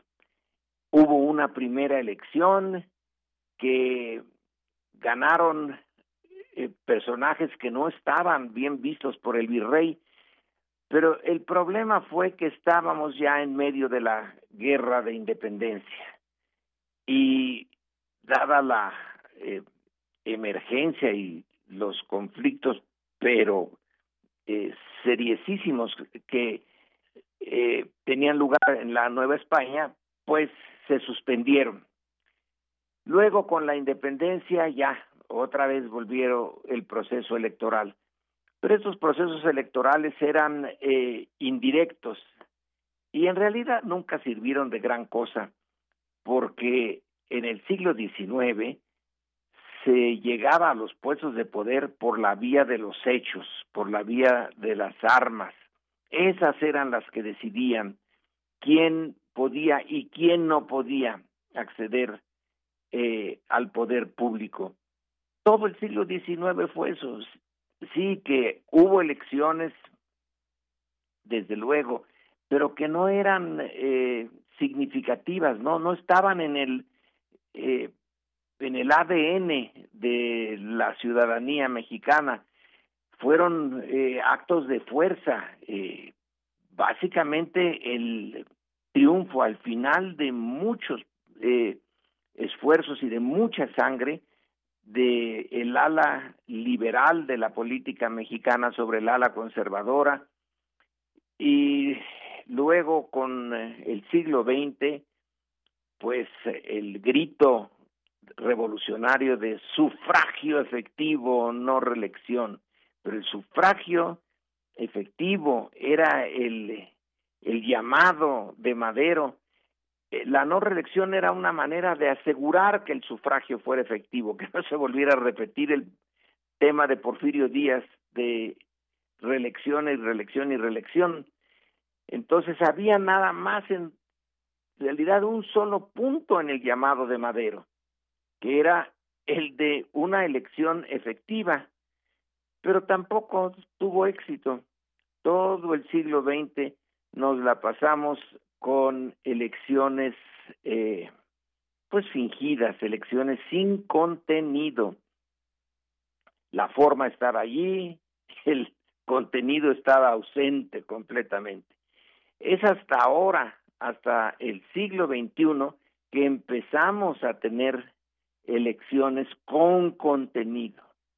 Vaya, tanto tiempo eh, para eh, lograr algo que en principio es eh, simple, pero que en el fondo es revolucionario en una estructura colonial y aunque se diga que la Nueva España fue reino y no colonia, pues eso es eh, una formalidad. Éramos una colonia, eh, una estructura política, económica y social hecha para extraer eh, riqueza para los pocos y poner a trabajar a los muchos. Esa eh, estructura colonial era antidemocrática por, por definición. Transformar eso de eh, una política que es básicamente extractiva, que no tiene como propósito que el grueso de los ciudadanos participen en política, sino que tengan que aceptar lo que las élites deciden. Bueno, eso era la esencia de México y en cierto sentido sigue siéndolo, pero está transformándose. Ahora, esa transformación, ¡ah, caramba! ¿Cuánto trabajo ha costado? En realidad en, eh, fue en 2018 donde se da una situación que puede uno, ahora sí, decir es eh, la maquinaria electoral funcionando y funcionando más o menos bien que lleva al eh, gobierno que tenemos hoy, porque el gobierno de la llamada transición del año 2000, cuando el PRI deja el poder y le cede eh, a regañadientes la presidencia a Vicente Fox, tiene algo eh, de el eh, sistema anterior. En realidad hay una unión de dos partidos del PAN y del PRI para ponerse de acuerdo en ciertos puntos básicos e impedir que el eh, cardenismo que ya había surgido eh, años antes llegara al poder. Eh, fue una manera de mantener lo que existía uniendo a los que en otro tiempo fueron contrarios. Pero en el 2018 sí, es llegar a la presidencia desde la oposición real, no eh, la que tuvo lugar en el 2000. Y de todas maneras, ahora que estamos ya en vísperas de, eh, bueno, ya estamos entrando en el, eh, lo que va a ser un largo proceso desde ahora hasta el 2014 para elegir eh, de nueva cuenta al eh, ejecutivo, pero hay que elegir además a 21 mil, poquito más de 21 mil eh, ciudadanos y ciudadanas eh, desde el nivel local hasta el nivel nacional, una elección enorme que no la hemos visto antes y que suponemos que puede ser una elección con contenido en toda la extensión del concepto, pues estamos eh, frente a un eh, una situación realmente interesante. Si damos el salto en esta ocasión, creo que tenemos ya muchas posibilidades de hacer que esta fórmula política se arraigue y sea la dominante en el siglo XXI como no lo fue en el siglo XX ni en el XIX. Eh, insisto, ha sido muy largo el proceso y ahorita, en este momento, eh, tenemos eh, el proceso electoral no a nivel nacional para eh, disputar un plazas de puestos públicos, sino al interior de, de partidos y de coaliciones y está costando mucho trabajo.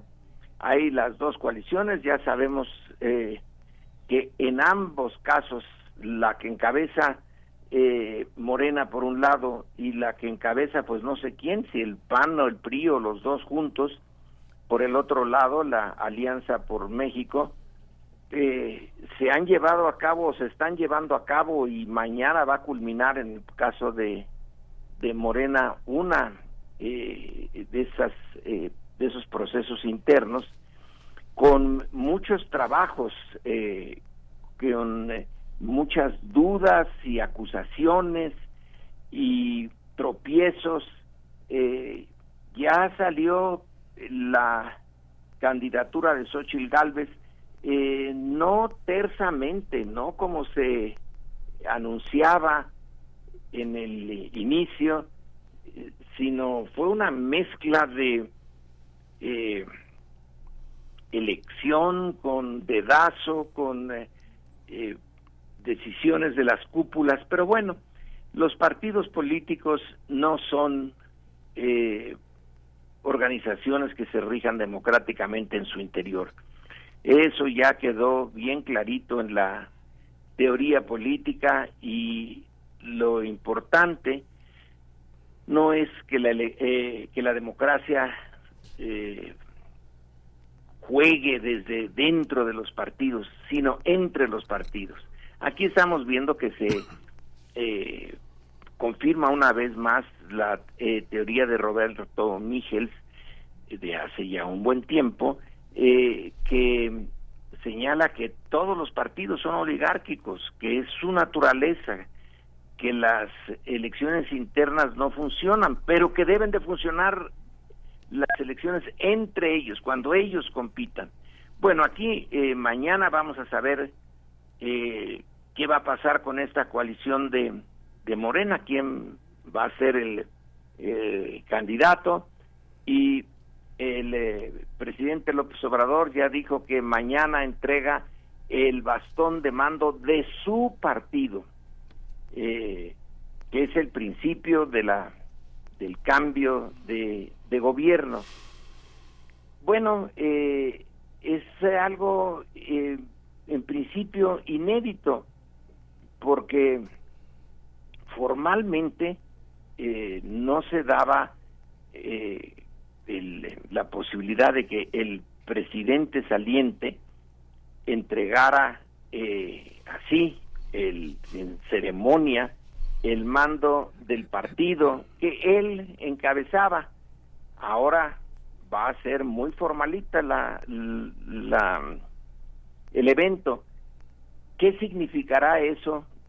¿Qué efectos tendrá sobre la presidencia el hecho de que siga siendo por un año o poco menos de un año, pero que siga siendo el jefe del Ejecutivo, pero ya no eh, para eh, formalmente el jefe de su partido, que a la vez es el que encabeza una coalición eh, que se enfrenta a otra coalición, bueno, más complicado de es, que esto, bueno, sí se puede pensar que hay, eh, podría complicarse más el procedimiento, pero ya es demasiado. Creo que el ciudadano común y corriente no, no sigue todos estos eh, procesos con, eh, eh, con acuciosidad, eh, sino que deja que las clases políticas hagan su juego ahí y sí va a intervenir. Ahora sí espero, es, creo, existe la posibilidad de que intervenga sustantivamente en, el, en la parte final. En el momento en que en el año entrante las urnas eh, llamen a votar eh, por el nuevo eh, jefe del Ejecutivo y por los 21 mil puestos eh, que estarán en disputa, sí se pueda eh, tener un juego eh, democrático con todos los defectos que tiene la democracia, pero sigue siendo de todas maneras el procedimiento más aceptado entre nosotros para transmitir el mando. Espero que, que así sea, pero por el momento estamos enredados en que si eh, se hizo trampa, que se prometieron unas elecciones que no se llevaron eh, a cabo en una de las coaliciones, que en otra coalición hay eh, competidores que dicen no, no está el piso parejo, que si se van a salir de la coalición, si están inconformes, si eh, se va a resquebrajar, eh, si va a seguir unida la coalición, en este caso la de Morena y el Partido Verde y el Partido del Trabajo. Eh, es eh, realmente complicado para un mexicano que tiene que ganarse la vida fuera de la política y que es eh, mm, albañil o oficinista, etcétera, estar siguiendo todos los tejes y manejes del procedimiento. Hay que hacerlo mucho más simple, mucho más sencillo, no volver a tener este enredo que estamos eh, viviendo hoy, un enredo explicado por la historia, porque como desconfiamos tanto de las elecciones, porque fueron manipuladas por mucho tiempo y fueron falsas elecciones, pues claro, el que eh, con leche se quema hasta el jocó que le sopla. Ahora estamos eh, muy desconfiados de los procesos electorales. Ganar su confianza va a requerir todavía un buen tiempo. Pero tengo la impresión de que vamos, pese a todos estos tropiezos, vamos eh, por un camino, sí, muy eh, lleno de baches, pero un buen camino en la eh, para conseguir la meta que es el cambio, el cambio de régimen. El cambio de régimen sí lo propuso eh, Andrés Manuel y, y el eh, y Morena, pero en realidad todos vamos a ir al cambio de régimen, quiérase o no se quiera, el, eh, las formas políticas del pasado ya no van a volver. Entonces, eh, arrastrándonos, eh, unos siendo eh, empujados y otros jalando con eh, brío, pero ahí vamos, en el camino eh, al eh, cambio. La parte positiva de todo esto es, sí, como digo, que ya el pasado no va a volver y que por ahora, y espero que por siempre, no hay violencia. Hay una violencia verbal brutal. Eh, es realmente muy duro el lenguaje de la política ahora, sobre todo en las redes sociales. Pero no hay violencia. Claro que la violencia en México está por el otro lado, el del crimen organizado. Pero políticamente, antes eh, fue un factor importante para inhibir, para eh, intervenir de manera muy deliberada en la política.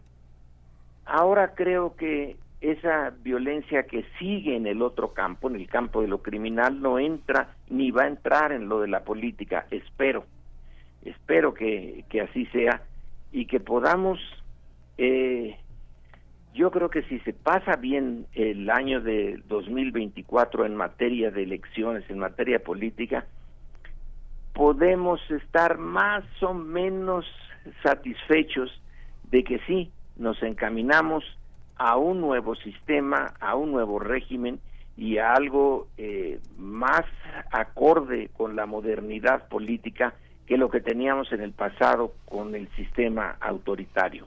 Es mi confianza y hay que eh, poner todo nuestro esfuerzo como ciudadanos en que las elecciones sean creíbles, fuente de legitimidad y con menos enredos de los que tienen ahora en entre los partidos, dentro de los partidos, en los medios de difusión, que bueno son una madeja eh, que no no no permite ver con claridad el panorama político, pero es una posibilidad.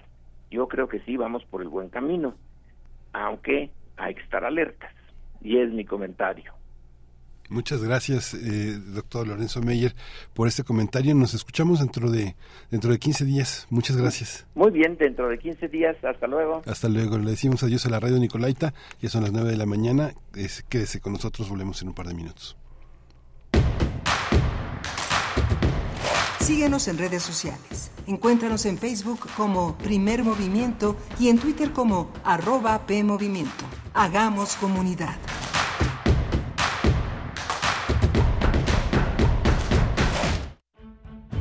Álvaro Mutis, creador de Macrol el Gaviero. 100 años de su nacimiento. Presentación. Nací en Bogotá en 1923. Hice mis primeros estudios en Bruselas. Regresé a Bogotá y traté infructuosamente de terminar bachillerato en el Colegio Mayor de Nuestra Señora del Rosario. El billar y la poesía pudieron más y jamás alcancé el ansiado cartón de bachiller. No he votado jamás, y el último hecho político que me preocupa de veras es la caída de Bizancio en manos de los infieles en 1453. Soy gibelino, monárquico y legitimista. Álvaro Mutis, 96.1 FM, Radio UNAM.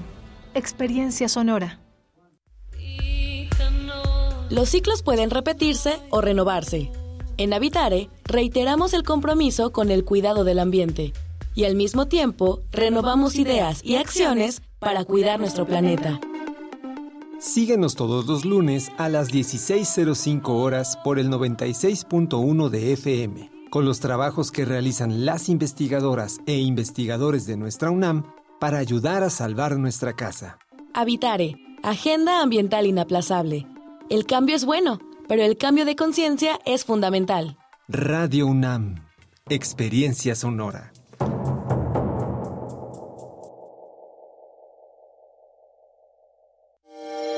Hola, soy eh, Felipe Garrido y estoy en descargacultura.unam. Descarga. La poesía de Idea Vilariño, con lectura de Miriam Moscona. ¿Qué importa? ¿Qué me importa que está muriendo lejos? Que se siga muriendo lejano en la alta noche. ¿Qué importa? ¿Qué me importa que se muera y piense estoy viviendo? www.descargacultura.unam.mx Te acompaña en todo momento. ¿Sabes qué significa para Morena? Primero los pobres. Te lo explico. No crecer, más violencia y más mentiras. ¿Y sabes lo que significa para el PRI? Primero los pobres. Te lo digo. Sacar a nuestras familias de la pobreza y que todos sigamos prosperando. Morena destruye. El PRI construye. PRI sí sabe gobernar. Por supuesto. Encuentra la música de primer movimiento día a día en el Spotify de Radio UNAM y agréganos a tus favoritos.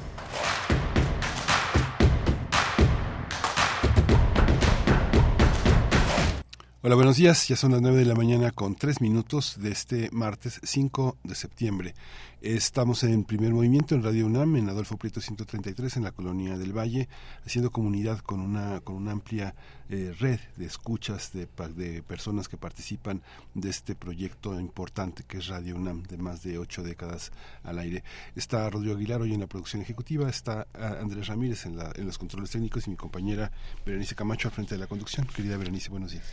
Miguel Ángel Quemain, muy buenos días. Estamos aquí de vuelta. Bueno, pues vamos a los contenidos de esta mañana, todavía con mucho por delante. Eh, tendremos la poesía necesaria y viene la mesa del día, un, eh, un evento, un evento que eh, pues gira en torno a los 50 años, medio siglo del golpe de Estado en Chile, eh, la muerte también del escritor Pablo Neruda, la muerte, bueno, la muerte que, que, que además después de toda una investigación científica para determinar con exactitud cuál fue el motivo, la causa de la muerte de Pablo Neruda y que, eh, bueno, pues está ahí la, sospecha de que fuera eh, un envenenamiento, un proceso de envenenamiento y no como causa de un cáncer. Bueno, pues con, con esos, con, con ese, con ese aniversario, 50 años de la muerte de Pablo Neruda, 50 años del golpe de Estado en Chile, que es el próximo, se conmemora el próximo 11 de septiembre, el próximo lunes. Bueno, hay muchos eventos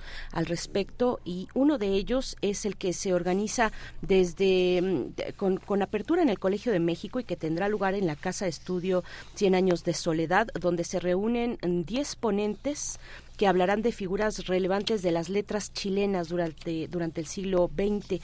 Vamos a conversar sobre esta tradición literaria de Chile en el siglo XX y también lo que nos alcanza ahora en lo que va de este, de este siglo. Vamos a conversar con Genei Beltrán, coordinador ejecutivo de la Casa Estudio 100 Años de Soledad, y también con Hernán Bravo Varela, escritor, autor de seis libros de poema, de poemas y tres ensayos literarios. Desde 2017, Hernán Bravo Varela es miembro del Sistema Nacional de Creadores de Arte y desde el 2018 editor del periódico de poesía de nuestra Casa de Estudios de la UNAM.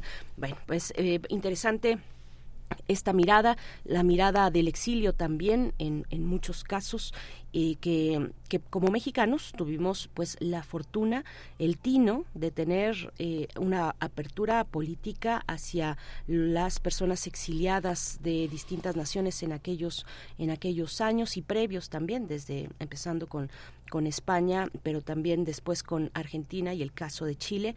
Vamos a, eh, pues con ese contexto, ese contexto, tener una mesa del día que aborda esas relaciones, las relaciones eh, culturales, de amistad también entre México y Chile a través de las letras, Miguel Ángel. Sí, y vamos a tener también la presencia de Tiempo Lunar, que es el espacio que tiene en este programa Guadalupe Alonso Coratela, y es directora de la Casa Universitaria del Libro, y hoy eh, su, su tema es Andar y Ver, tercer volumen, de Jesús Silva Herzog.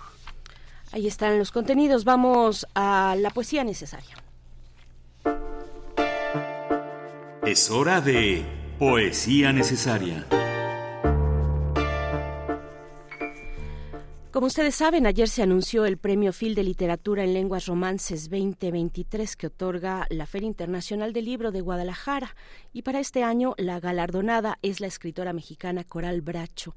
El premio será entregado el 25 de noviembre, cuando arranca, cuando se inaugura, de hecho, en la inauguración de la Phil Guadalajara, esta feria que correrá hasta el 3 de diciembre. Y bueno, la poesía de Coral Bracho, que es inmensa y que sus emanaciones pues siguen fluyendo a pesar de las décadas siguen palpitando con mucha fuerza en, en estos momentos, en estos días, en la actualidad.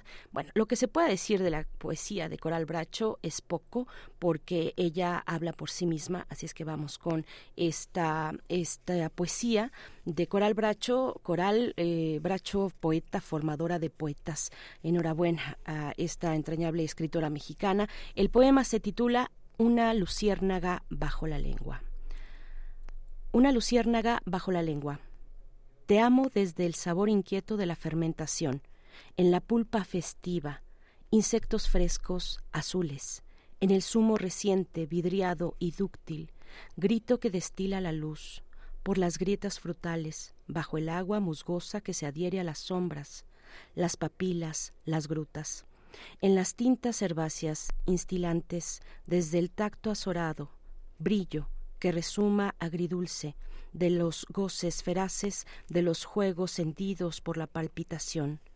Gozne, envuelto por el aura nocturna, por los ruidos violáceos acendrados, el niño, con la base mullida de su lengua expectante, toca, desde esa tersa, insostenible lubricidad, lirio sensitivo que se pliega a las rocas, si presiente el estigma, el ardor de la luz, la sustancia, la arista vibrante y fina, en su pétalo absorto, distendido, joya que palpita entreabierta, ubres, el ácido zumo blanco, hielo, el marisma, la savia tierna, cábala, el néctar de la luciérnaga.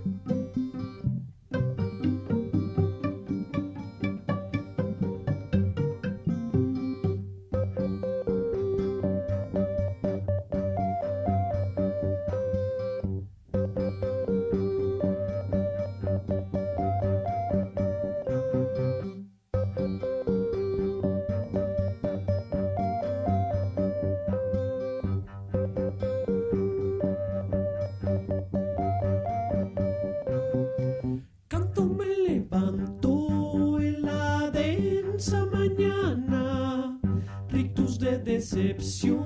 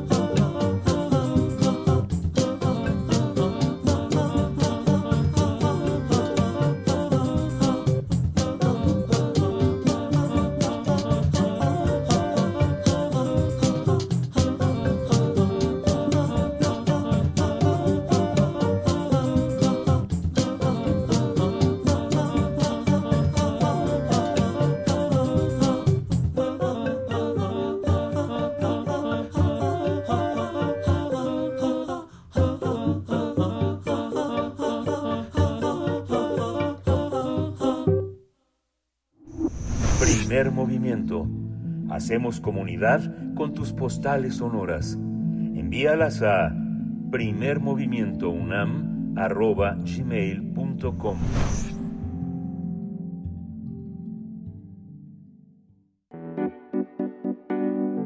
La mesa del día. Para conmemorar los 50 años del golpe de Estado en Chile, el Colegio Nacional invita al ciclo Ni Pena ni, ni Miedo, presencia de la literatura chilena que se hizo con el apoyo de la Embajada de Chile, la, Fundación para las Letras Mexicanas, eh, el Colegio Nacional bajo la coordinación de Juan Villoro y bueno, va a tener la presencia de varios escritores que forman parte del Colegio Nacional y de la, y de la Fundación de las Letras Mexicanas. El objetivo de este ciclo será reflexionar sobre las, las literaturas que devinieron luego del golpe de estado, de estado en Chile, el valor de la democracia, reivindicar la memoria, la justicia y la no repetición de errores históricos al tiempo que permitirá vislumbrar un futuro fundado en una cultura de paz y respeto hacia el Estado de Derecho y los derechos humanos. Se van a dar cita a partir de hoy a las 6 de la tarde en el Colegio Nacional eh, eh, está ubicado en Donceles 104, en el centro histórico, y la mesa va a ser transmitida eh, dentro del canal de YouTube de El Colegio Nacional. Pues vamos a tener una charla sobre este ciclo de conferencias, de apreciaciones, de acercamientos, esta actividad que inicia en el Colegio Nacional sobre la presencia de la literatura chilena. Nos acompaña Genei Beltrán, coordinador ejecutivo de la Casa Estudios 100 Años de Soledad. Gracias, Genei Beltrán. Bienvenido a Primer Movimiento. gracias por estar esta mañana. Muchas gracias, es un gusto para mí. Estoy muy honrado por la invitación para participar en esta conversación. Muchas gracias, Genei. En un rato más se va a incorporar eh, Hernán eh, Bravo Varela, que es escritor, autor de varios libros de poemas, traductor, miembro del sistema de, creadores y editor del periódico de poesía en la UNAM. Aquí, lo, aquí los vamos a esperar. Genei, eh, cuéntanos un poco, tú no coordinas el ciclo, pero este, cómo está configurado esta, esta, este, este panorama de escritores que participan y de temas que están alrededor de lo que consideramos la literatura chilena. Sí, pues eh, te cuento rápidamente que este eh, ciclo Ni pena ni miedo, presencia de la literatura chilena, coordinado por Juan Villera, es una iniciativa de la Fundación para las Letras Mexicanas a través de la Casa de Estudios en la Soledad y eh, consta de 11 sesiones, la primera de las cuales, la de hoy, eh, tiene como sede el Colegio Nacional, eh, con quien hemos estado desarrollando esta colaboración para esta primera sesión. todas las sesiones a partir de hoy son los martes a las 6 de la tarde la de hoy eh, admite público en la sede del Colegio Nacional y también se transmitirá hoy por eh, el canal de YouTube del Colegio Nacional, pero todas a partir de hoy serán transmitidas igualmente por la Casa Estudios en Año Soledad en su canal de YouTube y en su página de Facebook. Esta eh, iniciativa tiene que ver, por supuesto, con la coyuntura histórica tan trágica del golpe de Estado eh, de Pinochet y el asesinato de Salvador Allende, eh, y a partir de esa coyuntura histórica, el cometido es reflexionar sobre las aportaciones de la literatura chilena a lo largo del siglo XX, antes y después del, golpe de Estado, eh, con un énfasis de divulgación. Estas sesiones buscan dirigirse a un público amplio, no especializado, eh, y tenemos como ponentes a escritores y especialistas tanto de Chile como de México con una eh, brillante trayectoria en el ámbito de las letras, del ensayo, de la crítica, de la reflexión sobre la literatura.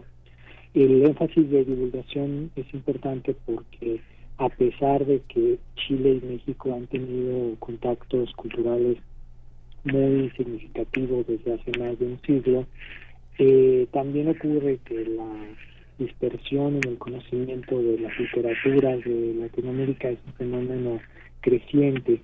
Y eh, el enlace eh, desde México eh, en esta ocasión pues implica retomar esos antiguos contactos y vínculos culturales para que desde México y con la participación de autores chilenos y mexicanos podamos hacer un recorrido por las grandes figuras de la literatura de Chile eh, empezando con Gabriela Mistral y Pablo Neruda, y que nos permitan hacer una relectura desde el presente de lo significativo de estos autores, la vigencia de, sus textos, las maneras en las cuales han sido eh, leídos desde que se publicaron, desde que eh, cada uno de ellos fue irrumpiendo en el ámbito literario y cómo para las nuevas generaciones estas obras siguen siendo relevantes.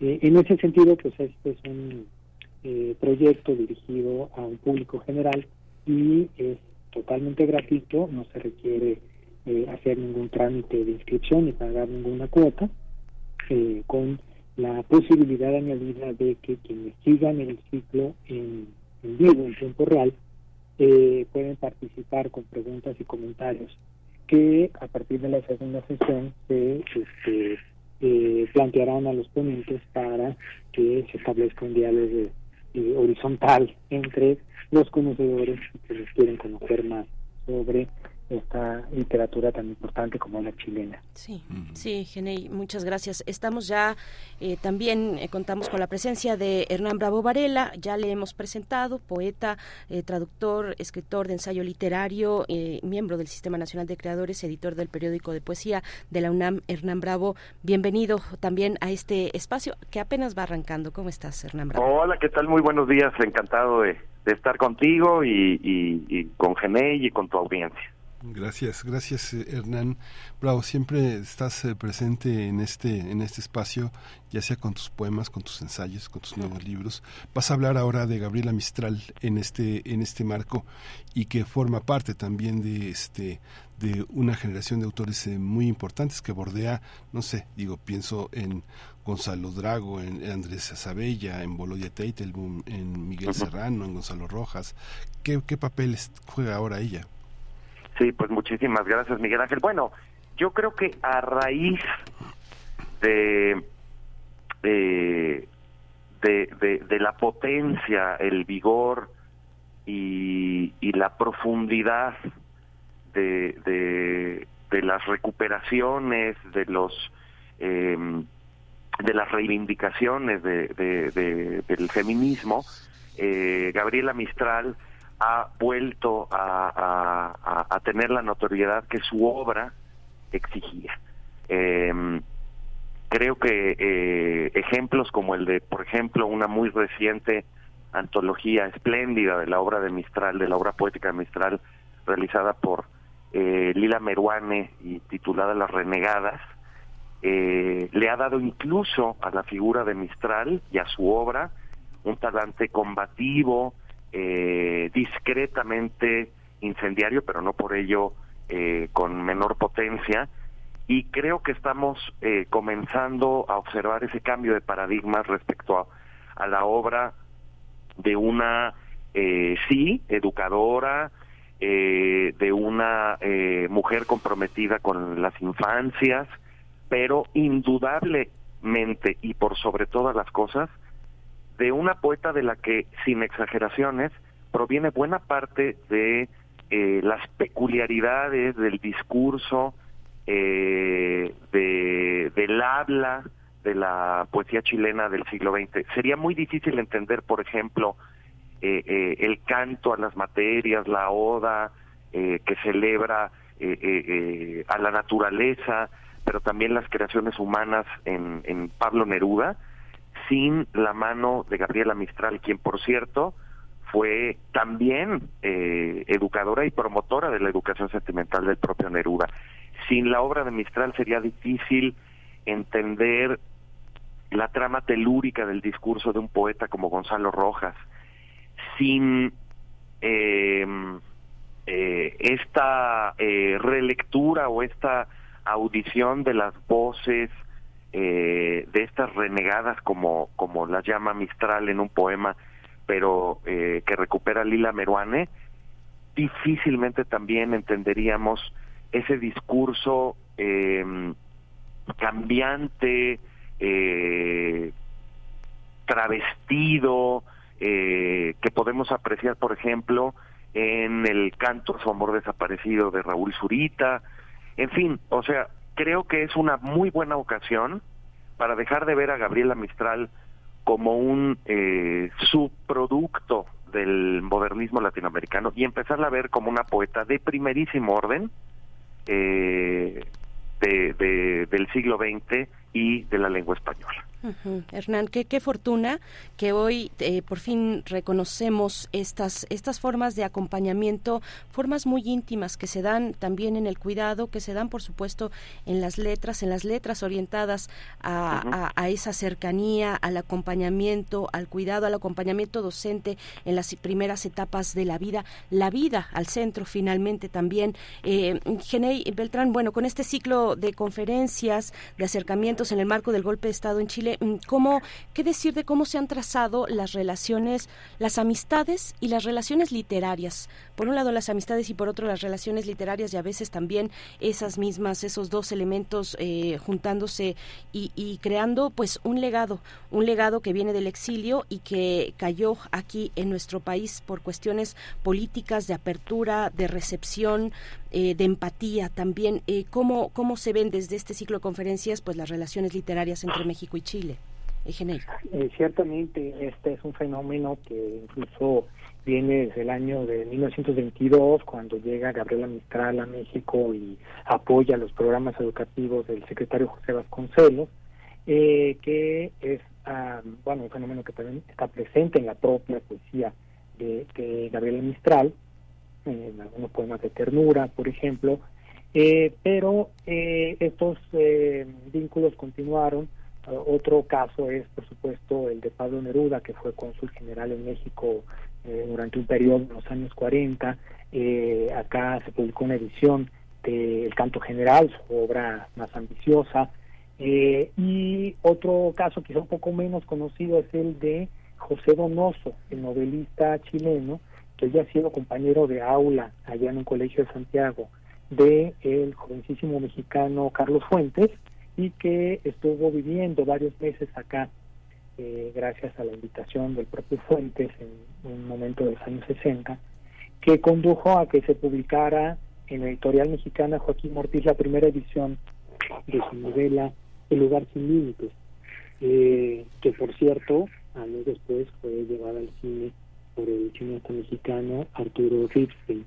Y esto es, son en cierta forma antecedentes que por sí solos son importantes de el fenómeno trascendental para la cultura mexicana que significó la llegada de numerosos intelectuales, profesores, traductores, editores chilenos que enriquecieron el campo cultural mexicano a partir de eh, la necesidad del exilio luego del golpe de Estado de 73 y eh, otro caso que está marcado en eso, que eh, eh, un poco también antes del golpe, que, se quedó acá, fue Roberto Bolaño, que vivió acá sus años de adolescencia, primera juventud, participó en una vanguardia literaria, tuvo muchos hitos de su formación literaria en México, y México es un escenario reiterado en su obra, eh, que eh, pues significa eh, una impronta muy grande que la, la vivencia de la circunstancia mexicana, de esa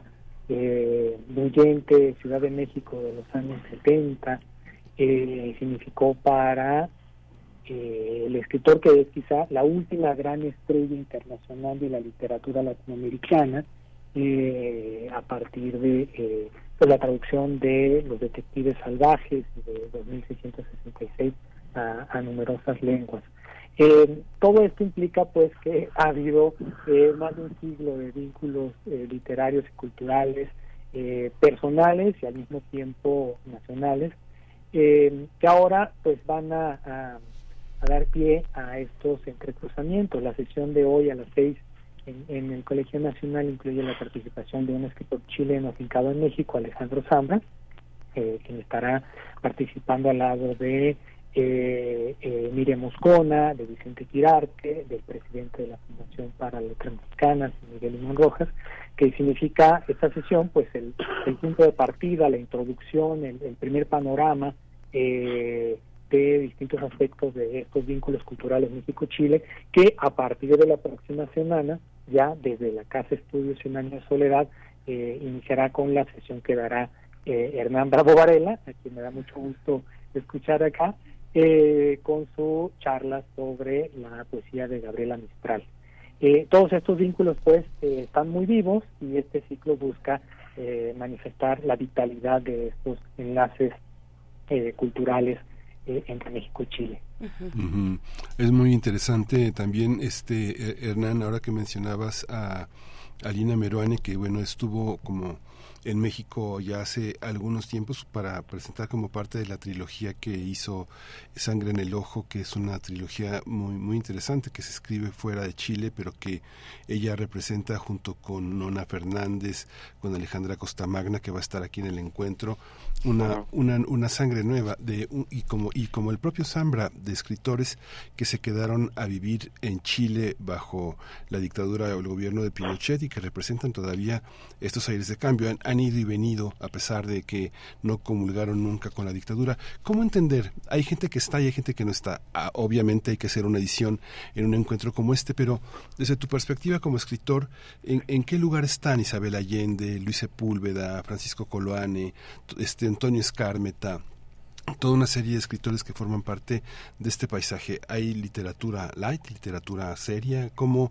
cómo entender este, este panorama de la literatura chilena que se da a conocer Chile por muchos de los escritores que son muy vendidos, que tienen una enorme presencia y otros que son escritores pues secretos, ¿no? De editoriales pequeñas, de grupos pequeños, ¿no?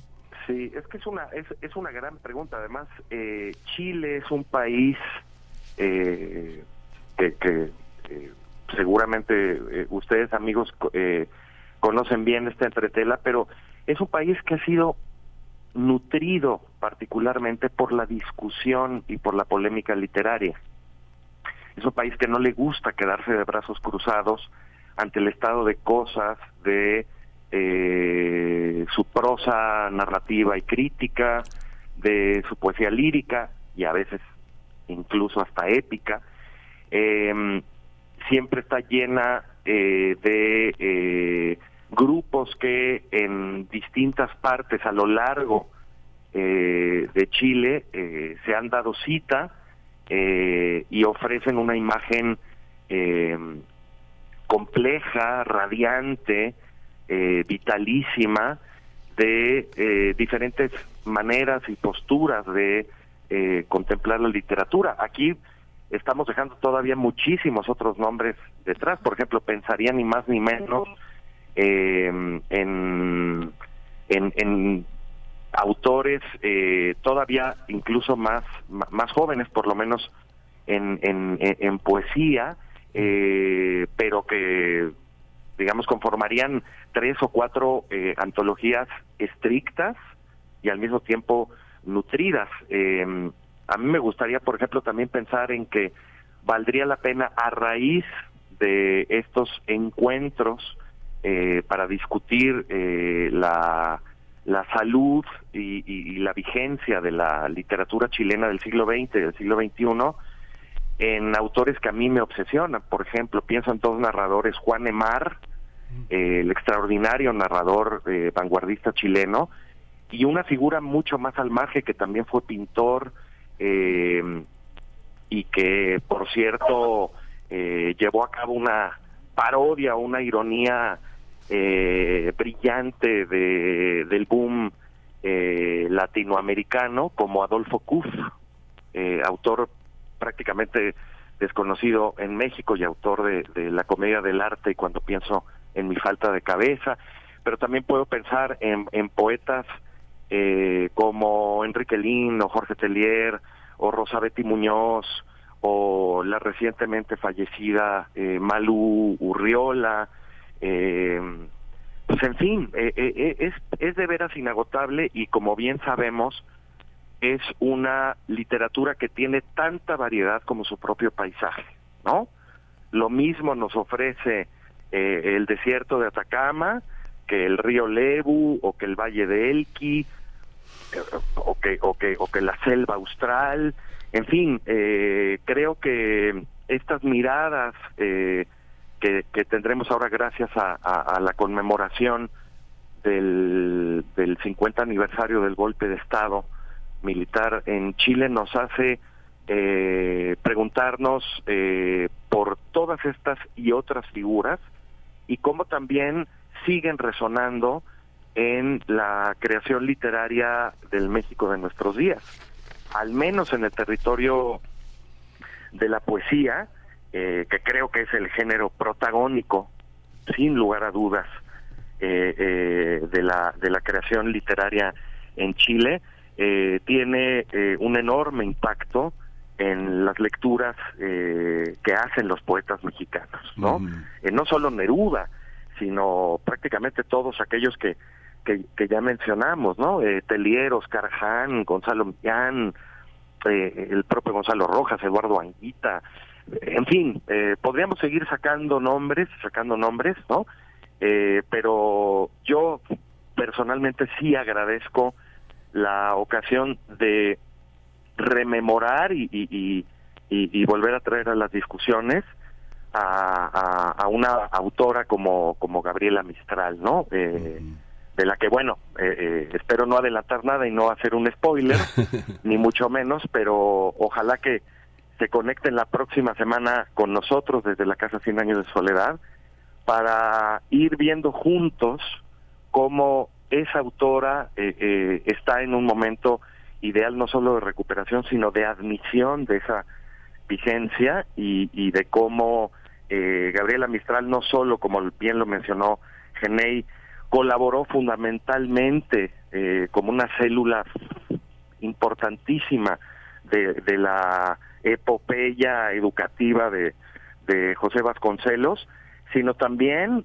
eh, y al respecto de libros como Tala o como Lagar o como Desolación, eh, como una autora que tiene mucho que decirnos, representarnos sobre eh, la, la, poesía en nuestros días y cómo eh, el habla eh, femenina en, en, la voz de, de, Mistral, un habla donosa y alocada, dicho en palabras suyas, ¿no? Eh, tiene mucho que dar para el registro de la, de la nueva poesía, no solo escrita por mujeres, sino de la poesía escrita en, en lengua española en nuestros días. Sí, nada detiene a la poesía, como bien lo dice Hernán Bravo Varela, porque mucha de la poesía va de mano en mano. No pasa lo mismo, Jané, con la, con la narrativa, ¿no? Lo editan grandes grupos, Random House, este, Alfaguara, eh, este, eh, no sé, Tusquets, eh, y una, una literatura pasa y otra queda. ¿Cómo, ¿Cómo has visto el paso de las grandes editoriales por, de la literatura chilena por las grandes editoriales y de la gran literatura chilena también por las chiquitas, por las que salen rápido de la mesa de novedades y solo algunos lectores privilegiados las observan. Sí, eh, hay algo que ocurre que hemos advertido eh, a lo largo de estos dos años y medio que llevamos eh, haciendo transmisiones en el programa de difusión de la Casa de Estudios en Soledad bajo la coordinación de Juan Villoro, y es que em, creo que a veces damos por sentado que los grandes nombres literarios Ah, son conocidos y han sido leídos eh, o que se encuentran aún vivos en la conversación eh, de los lectores de a pie. Eh, y a veces lo que ocurre más bien es que esos grandes nombres se vuelven tan, tan relevantes, pueden estar en los billetes o pueden, puede haber monumentos de ellos y eso ya es una excusa como para darlos por vistos. y eso es un poco lo que estaba también detrás de la, de la idea de este ciclo, de volver a ver esos grandes autores, porque, y, aquí me acerco a, a, la pregunta que me, que me hacía Miguel Ángel, eh, una figura como José Donoso, eh, que fue, pues sin duda, muy reconocido desde los años 60, eh, bien no formó parte del núcleo íntimo de los cuatro autores del boom eh, Cortázar, Vargas Llosa, García Márquez y Fuentes, pero sí eh, estuvo muy cerca de ellos y ese impulso del boom permitió que su obra se difundiera, eh, que tuviera un alcance continental, que se tradujera. Sin embargo, eh, es un autor que después de su muerte empezó a padecer el calvario de las malas historias editoriales que provoca eh, esta situación editorial que ha dominado Latinoamérica, Hispanoamérica las últimas décadas, que es el hecho de que un autor puede ser relevante en su país, pero las grandes editoriales dejan de apostar eh, por su obra a nivel global. Entonces, no es sino hasta hace muy poco, meses, un año, dos años, que la obra de José Donoso está regresando a los anaqueles de las librerías. Eh, ya muchas de sus obras no se conseguían ni siquiera en librerías de viejo. Y eh, acaba de aparecer una nueva traducción al inglés de El obsceno pájaro de la noche, lo cual eh, nos lleva a esta a, a esta pues interrogante de qué es lo que ocurre con los nombres que en algún momento se consideran canónicos y que por el desgaste, la sobreexposición o por una serie de factores que pueden ser particulares en cada caso, eh, terminan teniendo una cada vez menor presencia, a pesar de que su obra, cuando se le lee y se le relee, se muestra enormemente eh, relevante para nuestro presente. Eh, y en, en la búsqueda de volver a leer a estos grandes nombres, pues también está eh, el ayudar a que se a que circulen más autores que también al darlos por vistos al, al, considerarlos centrales en un panorama nacional en cierta forma se ve como oscurecida la presencia de ellos porque se les etiqueta de alguna manera, porque eh, parece que solo responden a un tipo de,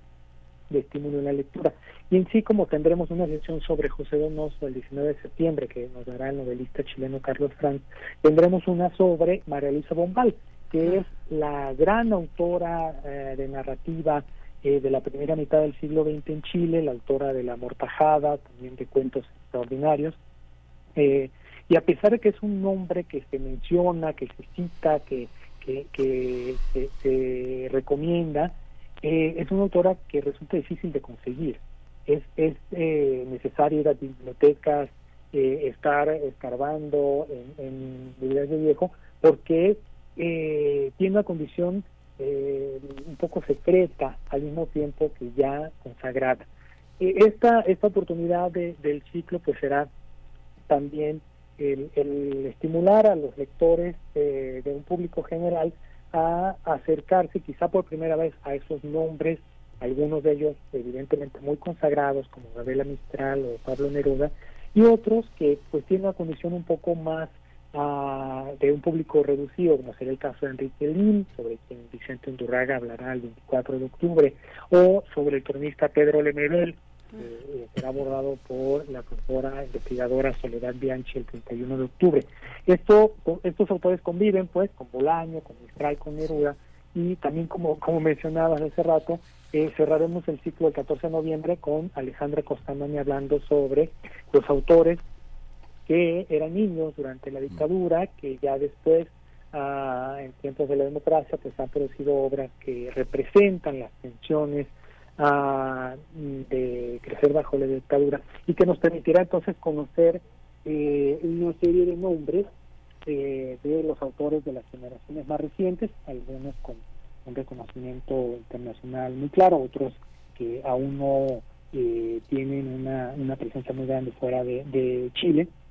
Pero entonces sí hay un énfasis en que al ser un proyecto de divulgación no demos por sentado que eh, esas obras que fueron muy significativas eh, en su momento y que pues tienen un, tufo canónico, en efecto siguen siendo eh, leídas y, consideradas sobre todo en el ánimo de los lectores que no tienen un carácter especializado. Ese sería un poco el énfasis.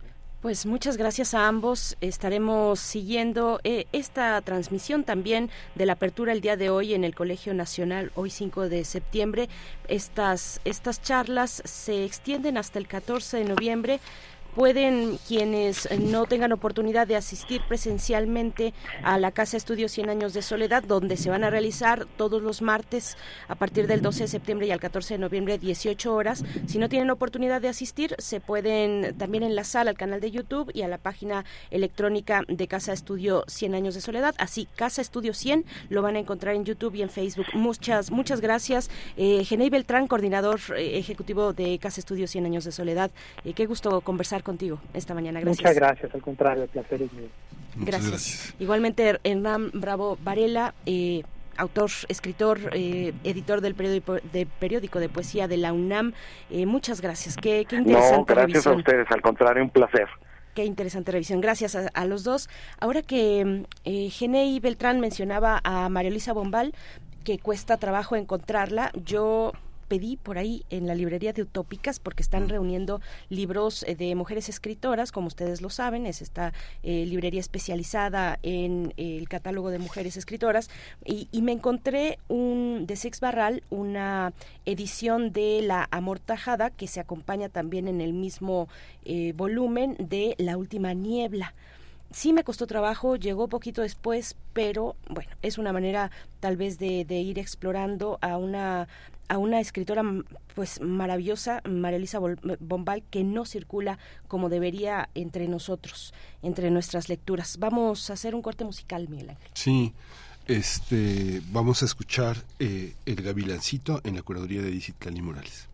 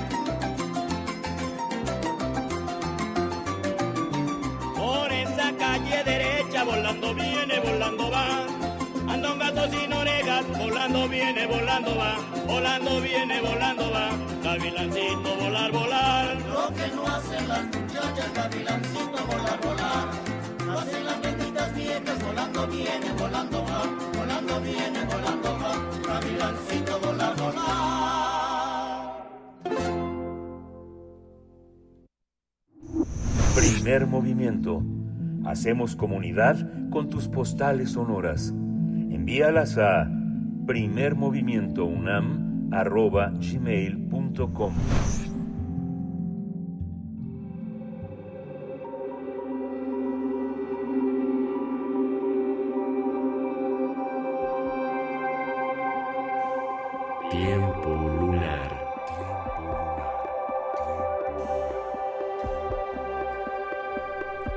Saludamos para el cierre de esta emisión a Guadalupe Alonso Coratela, directora de Casa Universitaria del Libro de la UNAM, con una propuesta. Andar y ver, tercer volumen de Jesús Silva Herzog. Eh, gracias por estar esta mañana. Guadalupe Alonso, qué gusto, como siempre, saludarte en este espacio. ¿Qué tal, Berenice? Buenos días. Buenos días, Miguel Ángel, también. Hola, buenos días, Guadalupe. Sí, pues eh, voy a hablar hoy de este libro que es el más reciente que ha publicado Jesús Silva Herzog Márquez y bueno, pues para mí uno de los columnistas eh, más notables ahorita en la escena cultural y política del país. Eh, es uno de mis favoritos como columnista y ensayista de la actualidad. Y bueno, hace unos meses publicó este libro, Andar y Ver, tercer cuaderno, ya había publicado otros dos antes, y son reunión, son, son libros que reúnen sus artículos sobre obras, artistas, todo lo que se refiere a las artes, literatura, poesía, cine, música, filosofía, arquitectura, eh, y, y son las cosas que, según él, descubre en su andar y lo que capta su mirada, pero no solo eso, sino que también por alguna razón son cosas que él lo emocionan. Y esta colaboración que hace Jesús Silva Cerzo Márquez en el periódico Reforma alterna con la columna que también hay pública de análisis político. Y creo que es más conocido por esto, sin embargo, su mirada hacia la cultura y las artes ha resultado en ensayos y artículos con una mirada que, si en la parte política es muy aguda, muy filosa, en esta otra beta es plácida, es reveladora de un mundo fantástico donde las historias se entretejen y nos permiten comprender nuestro entorno desde otra perspectiva. Porque como él propone en el libro con una cita del poeta irlandés Seamus Heaney, la poesía no cambia las cosas, pero sí puede cambiar la forma como vemos las cosas. Entonces, pues e, esta esta manera de mirar la cultura eh, eh, y de mirar cómo incide en, nuestra vida me parece muy interesante, ¿no? El libro es una delicia por donde se lea y uno puede hacerlo de arriba abajo, de atrás para adelante, porque son eh, son textos pequeños pero con, con una este con, con un contenido muy fuerte no muy a fondo muy profundo. Y eh, es un paseo sin rumbo fijo según lo ha dicho él. Este lo mismo por la poesía de Vislava Szymborska que decía en nuestra época todo nos empuja a hablar. La radio la televisión los periódicos los micrófonos las grabadoras.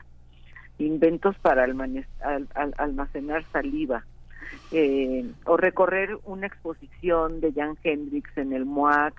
Es una mirada al filo de la creatividad y de la imaginación artística, eh, eh, donde podemos leer textos que nos hablan de la sensibilidad de un pintor, de un músico, y entonces pues esto le permite a Jesús Silva Herzog otra perspectiva frente a su vocación de análisis político, ¿no? La reflexión de lo político que, marca nuestro tiempo.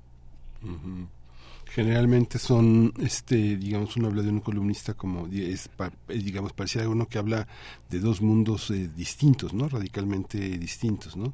Eh, mucho, mucha gente considera como este este pensamiento que es muy cercano pues a un grupo a un grupo a un grupo de personas que están más cerca de el presidente lo define como conservador pero sí hay una hay un aliento panista hay un aliento más este eh, con todo y que vienen de la educación este de, de, de progenitores de gente pública, hay una parte también que los orilla a una gran formación, no han tenido oportunidad de tener este eh, sumergirse en la gran poesía, en la gran literatura y pues es evidente que hay una parte en ellos que, que navega hacia esas aguas, ¿no? Que ese es el caso de este libro, ¿no?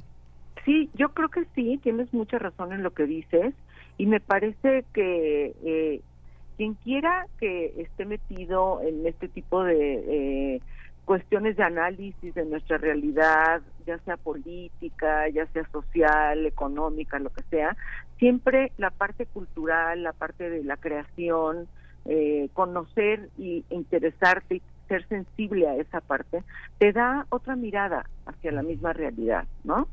Por ejemplo, entre las más de 100 entradas de este volumen, hay una que me parece que dialoga en el mismo sentido de la propuesta de Jesús Silva Herzog, y es un capítulo sobre el libro titulado La utilidad de lo inútil, que es un ensayo del filósofo italiano Nuccio Ordine.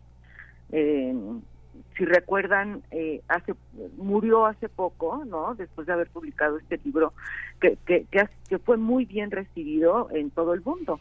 Y ahí se plantea un escenario complejo de cara al fanatismo de nuestra era. Y él, al defender lo inútil de que es eh, eh, defiende todo esto que pensamos que no sirve para nada, ¿no? Más allá del sermón de la rentabilidad y dice no hay nada más útil que las artes porque no tienen ninguna utilidad.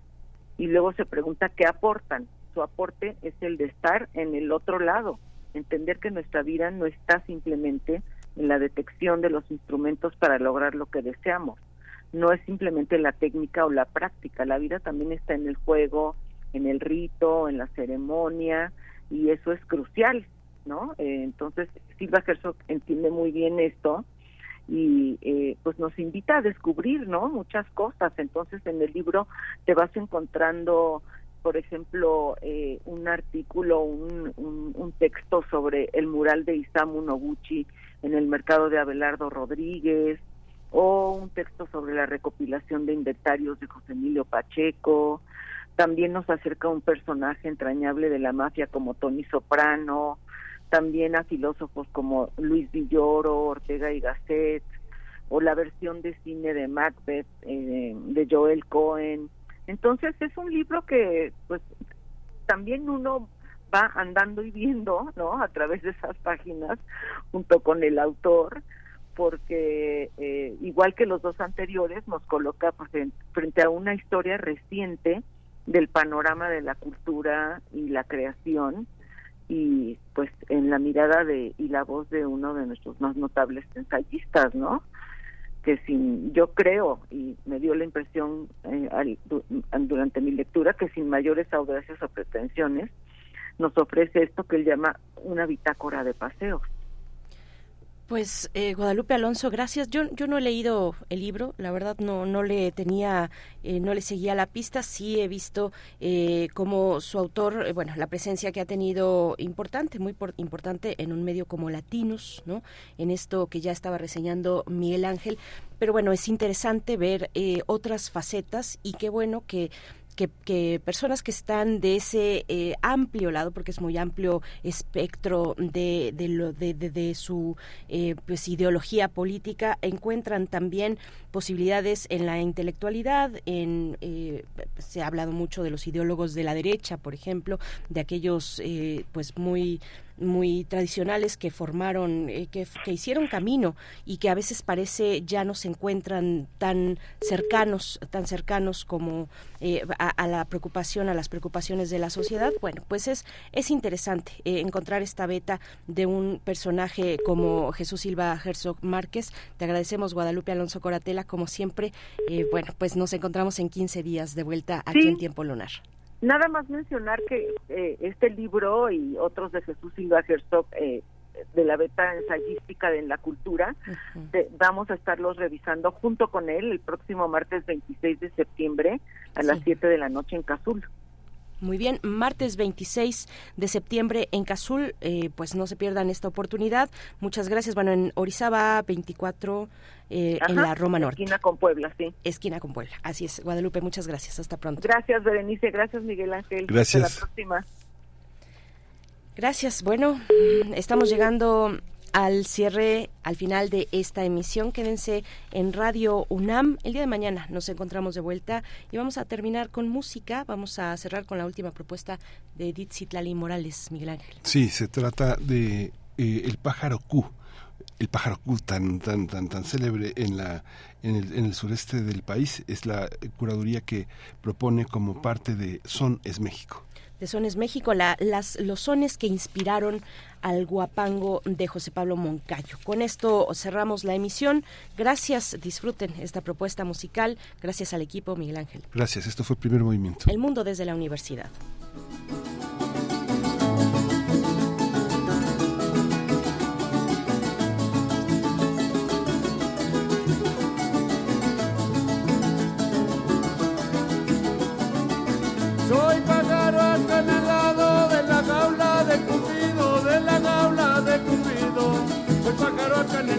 Soy pájaro acanelado de la jaula de Cupido, de la jaula de Cupido.